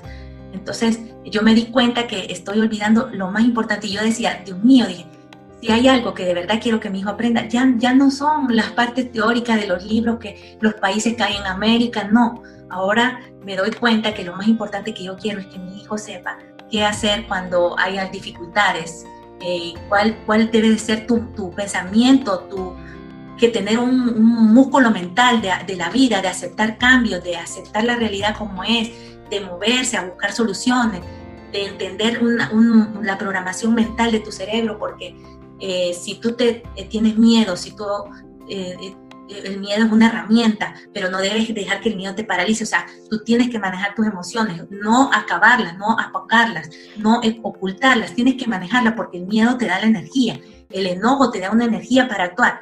Pero si, si lo desbocas, si no lo sabes eh, utilizar, entonces no, no, eh, no, no aprovechas la energía. La tristeza te da, eh, te da la te, hace que te, que te, quedes quieto para que reflexiones, para que te mantiene quieto, acostado, te tumba para que tú reflexiones, para que medites, para que capacites, para que saques lo que tengas que sacar. Entonces, pero, pero ¿y qué, qué, qué técnica aprendiste para ayudar a tu hijo a controlar esa parte? Entonces, estas técnicas, yo dije, esto es lo que necesito enseñarle a mi hijo, entonces me, me dediqué en eso. Entonces, yo digo, como, como padres de, niños con necesidades especiales, esto es lo que tenemos que saber y tenemos que darnos cuenta que no solo enseñarle a nuestros hijos a leer, a escribir, sino también eso. Y por eso, Rodolfo, para contestar tu pregunta, que ha sido un poquito larga, eh, pues me, estoy dedicando a esto de, poder ayudar a otros padres. Eh, no solo, porque también lo hago, no solo que los niños eh, sean desenvueltos en, en, en, la parte académica, que aprendan pues cosas y que aprendan las matemáticas que son súper útiles, sino, mm, y más importante, es eh, qué hacer eh, cuando hay una dificultad. Cuando la vida te cambia, cuando la vida te pasa algo, eso es lo más importante de aprender qué hacer. Y eso es lo que eh, estoy ahorita pues trabajando y tratando de ayudar porque justo que vino, pues ustedes saben lo de, lo de, la, de la pandemia y esto ha quedado un poquito pues en espera, pero esa es la intención.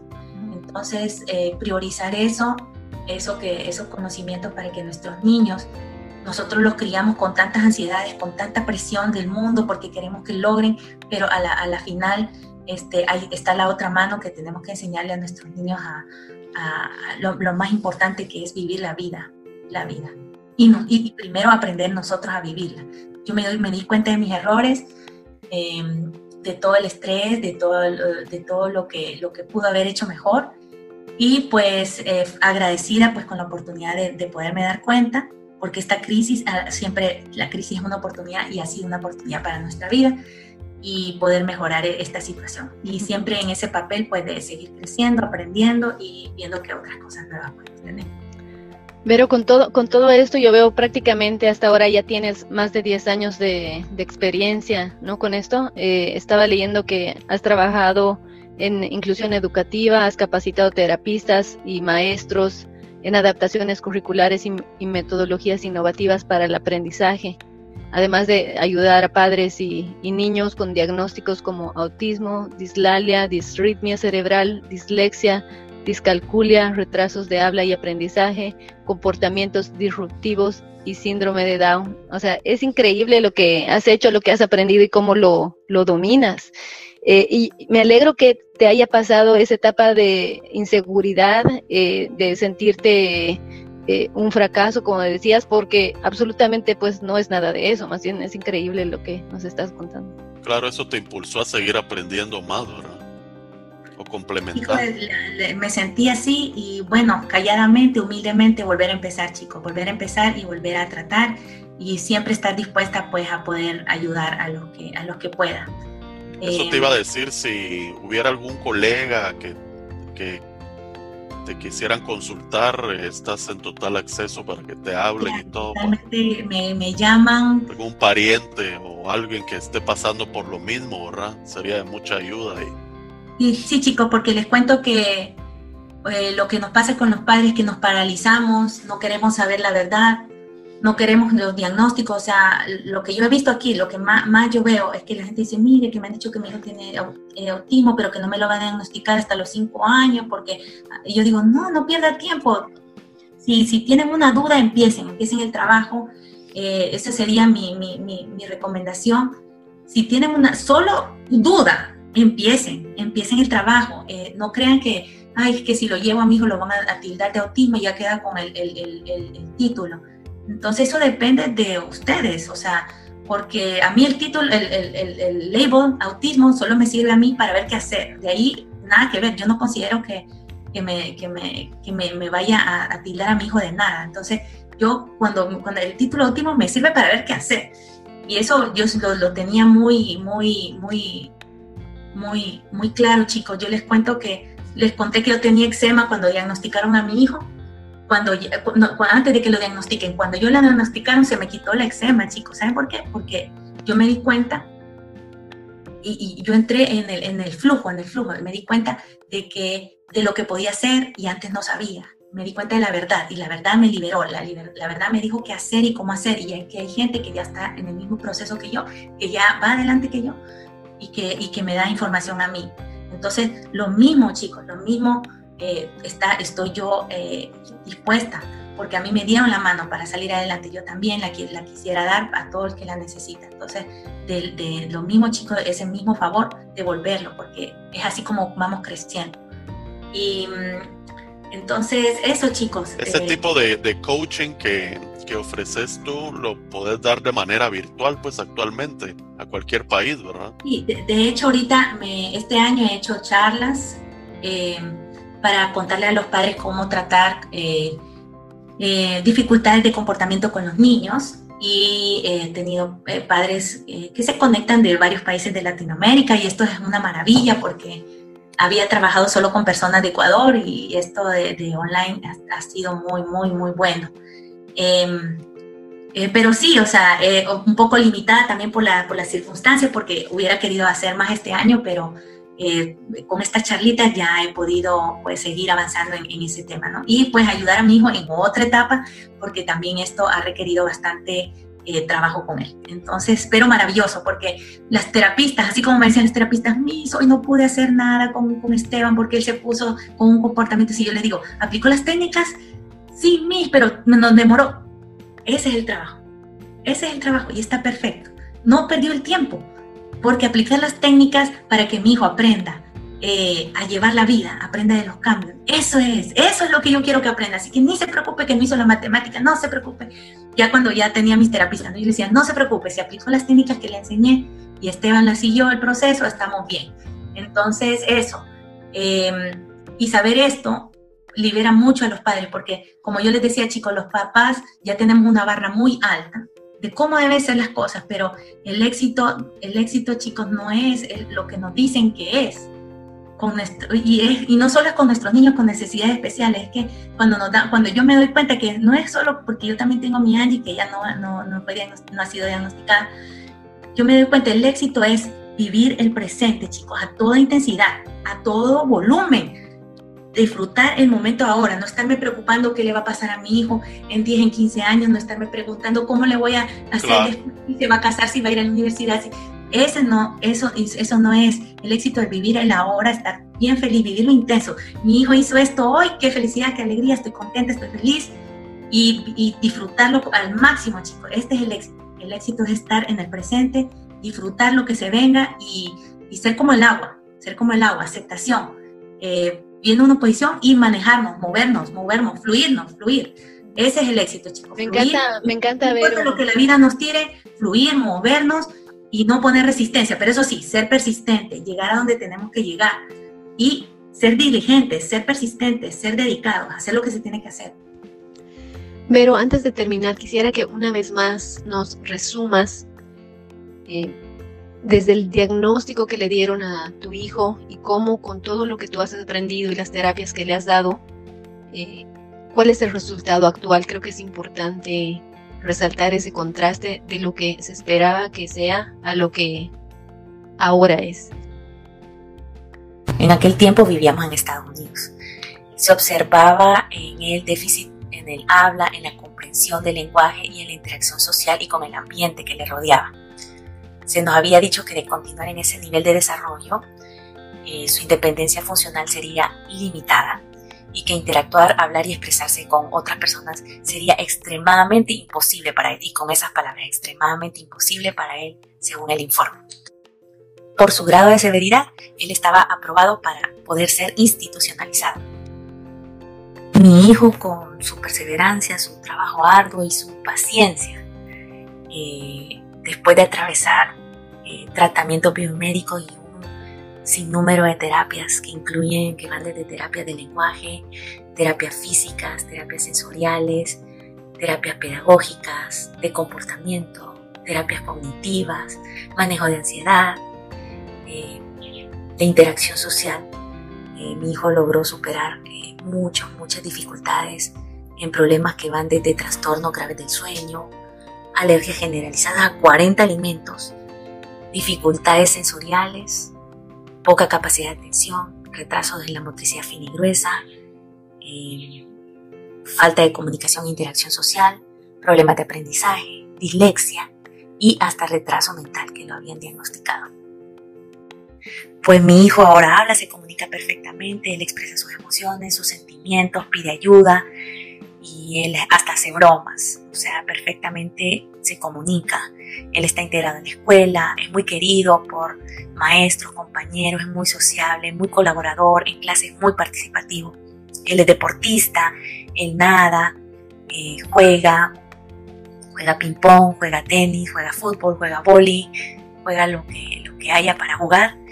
Em, y es además muy independiente.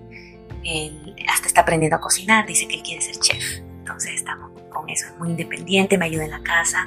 Él, lava platos, él juega con su ñañita, él dobla ropa, además de, todas, de toda su, independencia personal y su higiene. Eh, que ahorita ya hasta se rasura. Entonces estamos muy bien, estamos contentos, muy agradecidos, tenemos mucho por qué agradecer y, y esa es una gran bendición.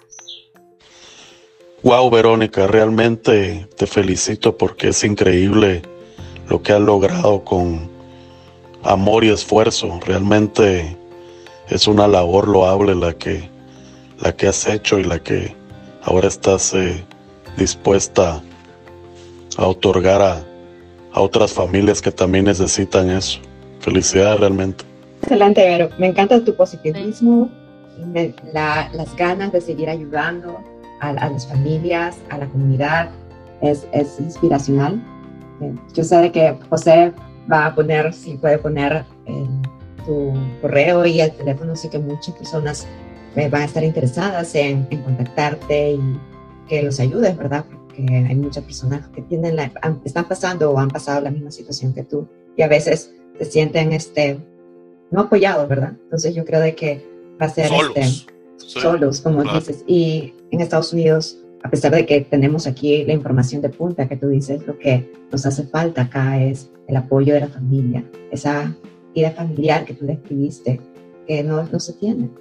Y, y también tenemos que aprender adaptarnos y nuestros vecinos y las personas que conocemos vienen siendo nuestra familia y aprendemos a, a, a, ser más unidos a esas personas también.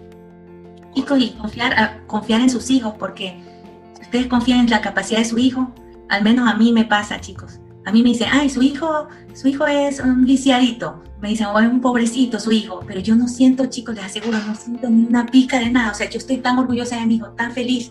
Yo lo admiro a mi hijo, es un niño persistente, luchador. Yo le decía, repita carro, repita carro. ¿Cuántas veces yo le dije que repita carro para que diga la R? Mi hijo repitió, repitió sin quejarse, sin quejarse, chicos, mil, mil, mil veces.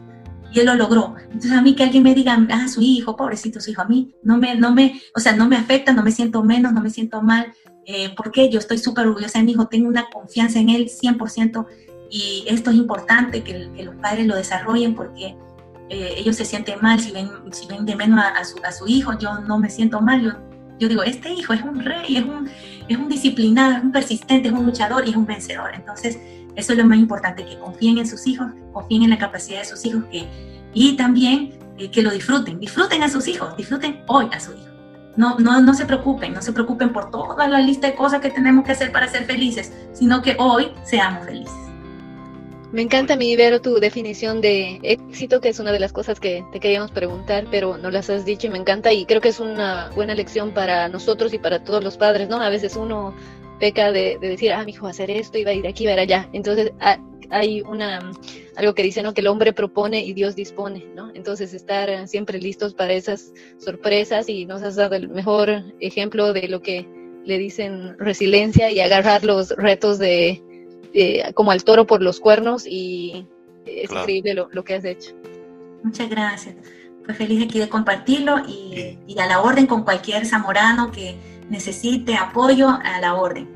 Ya hablando que hablando de zamorano nuevamente, eh, si pudieras hacer una retrospectiva de tu vida, eh, nos pudieras compartir qué ha significado zamorano y, y el aprender haciendo en tu vida que que realmente ha dado varios giros, pero es admirable pues como las bases, ¿verdad? Que se sembraron en Zamorano a veces le sirven a uno hasta en lo que ni se espera. ¿ah? Así es. Pero bueno, pues humildemente, colegas, pues este, sí, yo pues como les comenté, en algún momento me sentí un fracaso, yo me sentí, em, cuando iba a las conferencias con los zamoranos, yo decía, fuera de lugar, em, pero Después me levanté, como nos han educado nosotros, pues en, nuestra cultura de zamorano, aprender haciendo, me levanté, seguí adelante, persistí y fue ahí donde, donde eh, pues pude volver a aprender, aprender, de, aprender haciendo, chicos, aprender haciendo lo que, lo que tenía que hacer eh, para salir adelante y sacar adelante a mi hijo. Entonces, como, eh, como un zamorano, eh, yo aprendí, aprendí, pues por un momento yo me sentí como, como no me sentía pues tan, tan zamorana, digamos, digamos. Pero después yo me di cuenta que en realidad eh, no tenía opción de decidir si soy zamorano o no.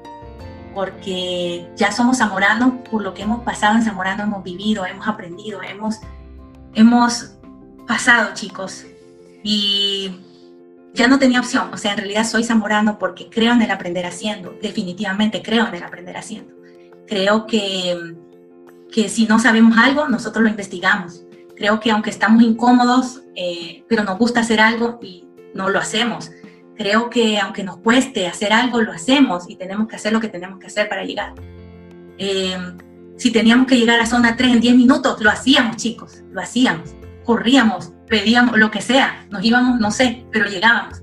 Nosotros zamoranos tenemos la inventativa para hacer lo que tenemos que hacer, lograr lo que se tiene que lograr, llegar a donde se tiene que lograr, estudiar lo que se tiene que estudiar en el momento que se tiene que estudiar, sacar adelante lo que se tiene que estudiar. Si teníamos que regar una parcela, eh, la teníamos que regar eh, si teníamos que terminar los experimentos, de sembrar unos experimentos antes, antes de que en ese mismo día que se tenían que sembrar todos los tratamientos, nos quedábamos haciendo los chicos. Se hacía lo que se tenía que hacer. Y eso lo, lo, lo, lo, experimenté mucho, lo aprendí y es parte ya de mi vida y lo he llevado acarreado en todas partes. Así que yo ya no tenía la opción de decidir si era o no zamorano, en realidad estuvo ahí siempre, ya es parte mía. Siempre estuvo ese conocimiento y ese respaldo de ver cómo mis compañeros salen adelante en todas las áreas, aunque, aunque desconocidas, ellos se iban. Chicos, yo miraba compañeros, colegas que se iban a Zamorano sin becas, sin becas, se iban a estar en Zamorano y en ese mismo rato ver cómo conseguían beca para quedarse estudiando. Eso, todo eso, es parte de mí, es parte de mi experiencia. Esa, esa audacia, esa audacia que tenían mis amigos, mis compañeros, mis colegas, mis hermanos, de llegar a Zamorano sin nada, aterrizar comprar el pasaje y irse a Honduras para, para buscar becas. Esos son, esos son. Y, eso es nuestra cultura, nuestra cultura, aprender haciendo. El trabajo todo lo vence. Eh, eh, persistir y hacer. Entonces, eso es. Zamorano ha representado para mí esa disciplina, esa dedicación. Y también, chicos, ese, esa, yo disfruté mucho Zamorano, o sea, disfrutar, vivir, aprovechar lo que se, lo, vivir el momento. Eso es lo que, lo que Zamorano es para mí y representa en mí, y a pesar de que no estoy en mi carrera ahorita, pero soy zamorano, 100% zamorano. Pero, ¿qué consejo les, les, darías a los que se vienen graduando? Bueno, sean flexibles con las oportunidades, porque las oportunidades se disfrazan de muchas, muchas caras. Entonces, a veces nos, eh, nos empeñamos mucho, nos, nos enfocamos mucho en, en, una posibilidad y estamos perdiendo otra, otra, otras posibilidades. Entonces, sean flexibles como el agua. Eh, si vienen oposiciones, muévanse como el agua, no, no, no pueden resistencia, acepten. La aceptación es básica, fundamental. Aceptar, aceptar. Y, y, después de eso, una vez aceptar, eh, resolverse algo y en eso sí, ser directos, ser tajantes, ser eh, persistentes. Como en el todo lo va a enseñar. Y también, este, como graduado zamorano, eh, yo me di cuenta que tu esencia tú la vas a aplicar a donde sea. Como yo les contaba, yo me di cuenta que a mí me gustaba lo digital, me gustaba el mapeo, me gustaba, pero en realidad eh, eh, mi esencia era esta parte innovativa de investigación, de leer, de consultar, de investigar. O sea, chicos, a donde quiera que vayan, a donde les toca ir, su esencia va. Entonces no tengan miedo, no tengan miedo si es algo, si es algo desconocido si es una oportunidad y es algo desconocido, no tengan miedo a cogerlo, porque su esencia va. Y ustedes siempre van, uno siempre tiende a buscar en lo que uno es bueno hacer. Entonces su esencia va y, ustedes van a ser buenos, porque así es, así somos, en donde quiera que vayan. No tengan miedo. Súper. Excelente, súper, Verónica, por esas palabras, esos consejos para los futuros estudiantes que están ahorita saliendo. Y no ¿vas a hacer algún el juego de palabras? Sí, sí, le vamos a hacer la trivia zamorana. A ver, te vamos a decir una palabra o una frase y lo primero que se te venga a la mente nos contestas. Ok. Va. A ver, pues, cerdear.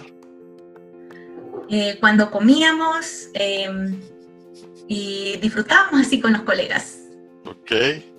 Chanchódromo. El lugar donde te ibas con tu enamorado. Yo tengo otra, a ver, nombre científico del coyolillo. Eh, no me acuerdo. ¿Y no era tu tesis, pues? No, era mi trabajo de malezas, pero ya no me acuerdo. Ah. un ratito y quizás se me viene antes de ¿Cuál es, Rodo? A la a mí me preguntas. y vos preguntas, deberías de saber. Pero la otra, esta sí es fácil. Nombre científico de la ceiba. No. Por rato de ceiba pentandra. Ay, ya, ya. Sí. Ah, y la última, pues ya que tenés mucho relación con Ecuador, estás entre Ecuador y Honduras. ¿Qué te gusta más, el encebollado o el mondongo? Pues chicos, eh, el mondongo. Tendría que decir que, chicos, sorry, sorry, tengo que decir que el encebollado, sorry. Pero que no olvido a mi mondongo. Porque yo a la guatita le echo azúcar. Así que para que sepan, a la guatita le echo azúcar porque mi mondongo tampoco lo olvido. Sí, peros rotundos, Vero. Ah, sí, peros rotundos, correcto. Échense el tubo. Bueno, bueno, Vero, yo te quería dar las gracias, ¿verdad? Eh, por haberte dado, la, dado a nosotros la apertura, ¿verdad? Y haber compartido eh, algo de tu vida con nosotros, ¿verdad? Y con toda la comunidad zamorana. La verdad es de que es muy inspiracional ver cómo realmente uno como zamorano a veces en el, como decís tú, no puede uno describir lo que se viene al futuro, pero uno tiene todas las armas para irle haciendo frente, ¿verdad? Y buscando las oportunidades. Y bueno, pues te quería dar las gracias por estar en el Samo Podcast, ¿verdad? En este episodio y te quería desear muchos éxitos en todo lo que se venga para de cara hacia adelante. No sé, Andrea y Claudia. Muchas gracias, Verónica. Realmente fue un placer compartir este tiempo contigo, aprender de, todo lo que has hecho y cómo inspiras realmente a otras madres y todos los retos que has pasado. Es súper difícil ahora que soy mamá, eh, también lo paso, eh, ¿verdad? Entonces es, realmente alentador saber de, todo lo que pasas y, ¿verdad? Y, y tenernos el uno a los otros y buscar ayuda. Muchas gracias y que sigan tus éxitos y tu dedicación ayudando a todas las otras familias. Realmente creo de que tú estás aportando a la comunidad, al mundo y a muchos mamás que están pasando por padres, ¿verdad? Madres y padres. Bueno, muchas gracias por, por haberme invitado, por escuchar mi historia. Espérate, Vero, yo me quiero despedir antes de ti.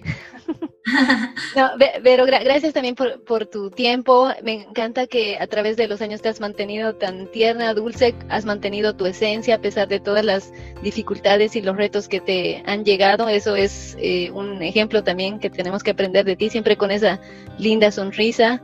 Eh, y como te decía antes, eh, tú eres una experta, esa es tu, tu, talento, ese es tu trabajo, eso es lo que tú tienes eh, que ofrecer como, pues como zamorana, ¿no? Y todos lo tenemos que, que, apreciar, porque lo que tú has aprendido no, no es de un día para otro, es una experiencia de vida, te ha costado estudiar, te ha costado aplicarlo, esa es tu experiencia.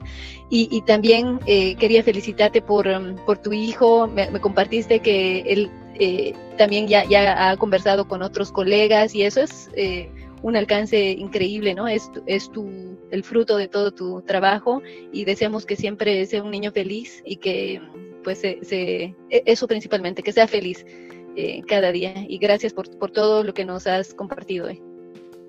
Bueno, muchas gracias chicos enormemente por escuchar mi historia. Este, estoy a la orden para cualquiera que, que tenga este reto y que quieran escuchar, pues, de nuestra experiencia con mi hijo y siempre con mucho cariño para toda la comunidad. Eh, Zamorano lo llevo adentro, yo disfruté mucho, yo estoy muy feliz, muy agradecida con la oportunidad de haber estado en Zamorano, realmente, como les digo, decidir ir ahí, me, encantó estar ahí, me encantó correr, ir a todos los lugares, me encantaron todos los retos, los exámenes, todo, todo, todo. Estoy muy feliz, muy contenta eh, y también muy, muy agradecida porque salí muy bien preparada de Zamorano, yo siento que eh, me dio herramientas eh, súper valiosas, importantes que pude aplicar, se extendieron a otras áreas de mi vida y creo que es un alcance muy único de nuestra universidad. porque esa Universidad Zamorano se vive, se vive, se vive muy, muy intensamente. Y entonces eso nos da, nos, nos caracteriza, nos hace diferentes y eso, y eso es maravilloso. Ok, ¿algún saludo para los Omega 98? A todos mis compañeros, mis colegas, que ustedes conocen a, a Esteban porque lo llevé, lo llevé a, la, a, nuestra, a nuestro aniversario de 20 años, ustedes lo conocen, ustedes saben de mi hijo, pudieron verlo, ustedes saben con, con qué cariño, con qué cariño pues he hecho este trabajo y ustedes me conocen chicos, así que Muchas gracias a ustedes por, por todos estos años que vivimos juntos y también porque siempre seguimos en contacto y siempre seguimos así eh, comunicando. Entonces, con mucho cariño para ustedes, mucho amor. Em, ahí tienen mi trabajo, chicos, y estoy a la orden también con ustedes, chicos, y los quiero mucho. Bueno, y, y quisiera mandarle un fuerte saludo, un gran saludo a Belén, a Mónica, eh, eh, Mildred, que fueron mis compañeras de cuarto, a Maquica, que ellas muy queridas, mis compañeras de cuarto, y pues a, Belén, que ella fue la que más me aguantó en estos años, y mucho cariño para ti, Belén, mucho, mucho amor, y las quiero mucho, chicas, las quiero mucho. Ok, bueno, pues gracias, Vero, y ahí estamos siempre en contacto, ¿verdad? Te mandamos un fuerte abrazo. Gracias, chicos, gracias, chicos, por, por este... Antes de, antes de cortar, Vero, cuando cuando José dijo chanchódromo, pensé que ibas a decir noches románticas con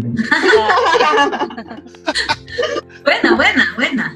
Ok, Vero, gracias. Bueno, pues Vero, estamos en verte, pues sí. Gracias, chicos, les agradezco. Que pasen un buen fin de semana. Feliz fin de semana, un abrazo.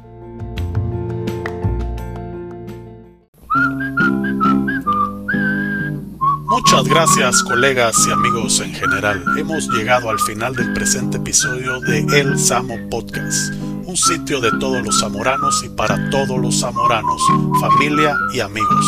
Próximamente seguiremos transmitiendo más entrevistas con personajes y grupos que de una u otra forma han sido parte y han tenido alguna relación con Zamorano, para que de esta forma sigamos conociendo y aprendiendo cosas nuevas de experiencias, historias, anécdotas, errores, aciertos y muchísimas perras más, pero sobre todo conocer personajes únicos que solo Zamorano pudo generar.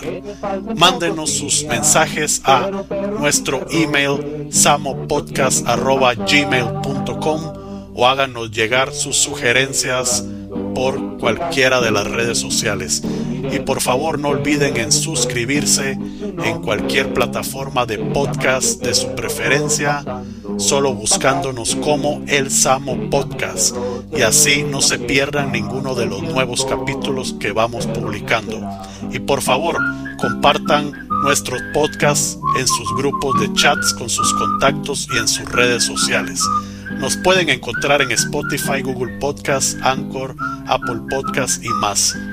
Muchas gracias de nuevo, colegas.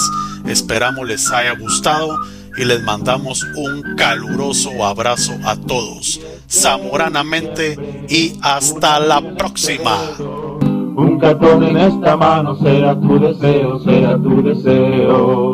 10 de diciembre, un anillo en este dedo. Un cartón en esta mano será tu deseo, será tu deseo. Llegando, llegaste, te miré de frente, después puse un nombre. Te llamaste perro pasando pasaste, te llamé perrote y que pase el tiempo, perro me será.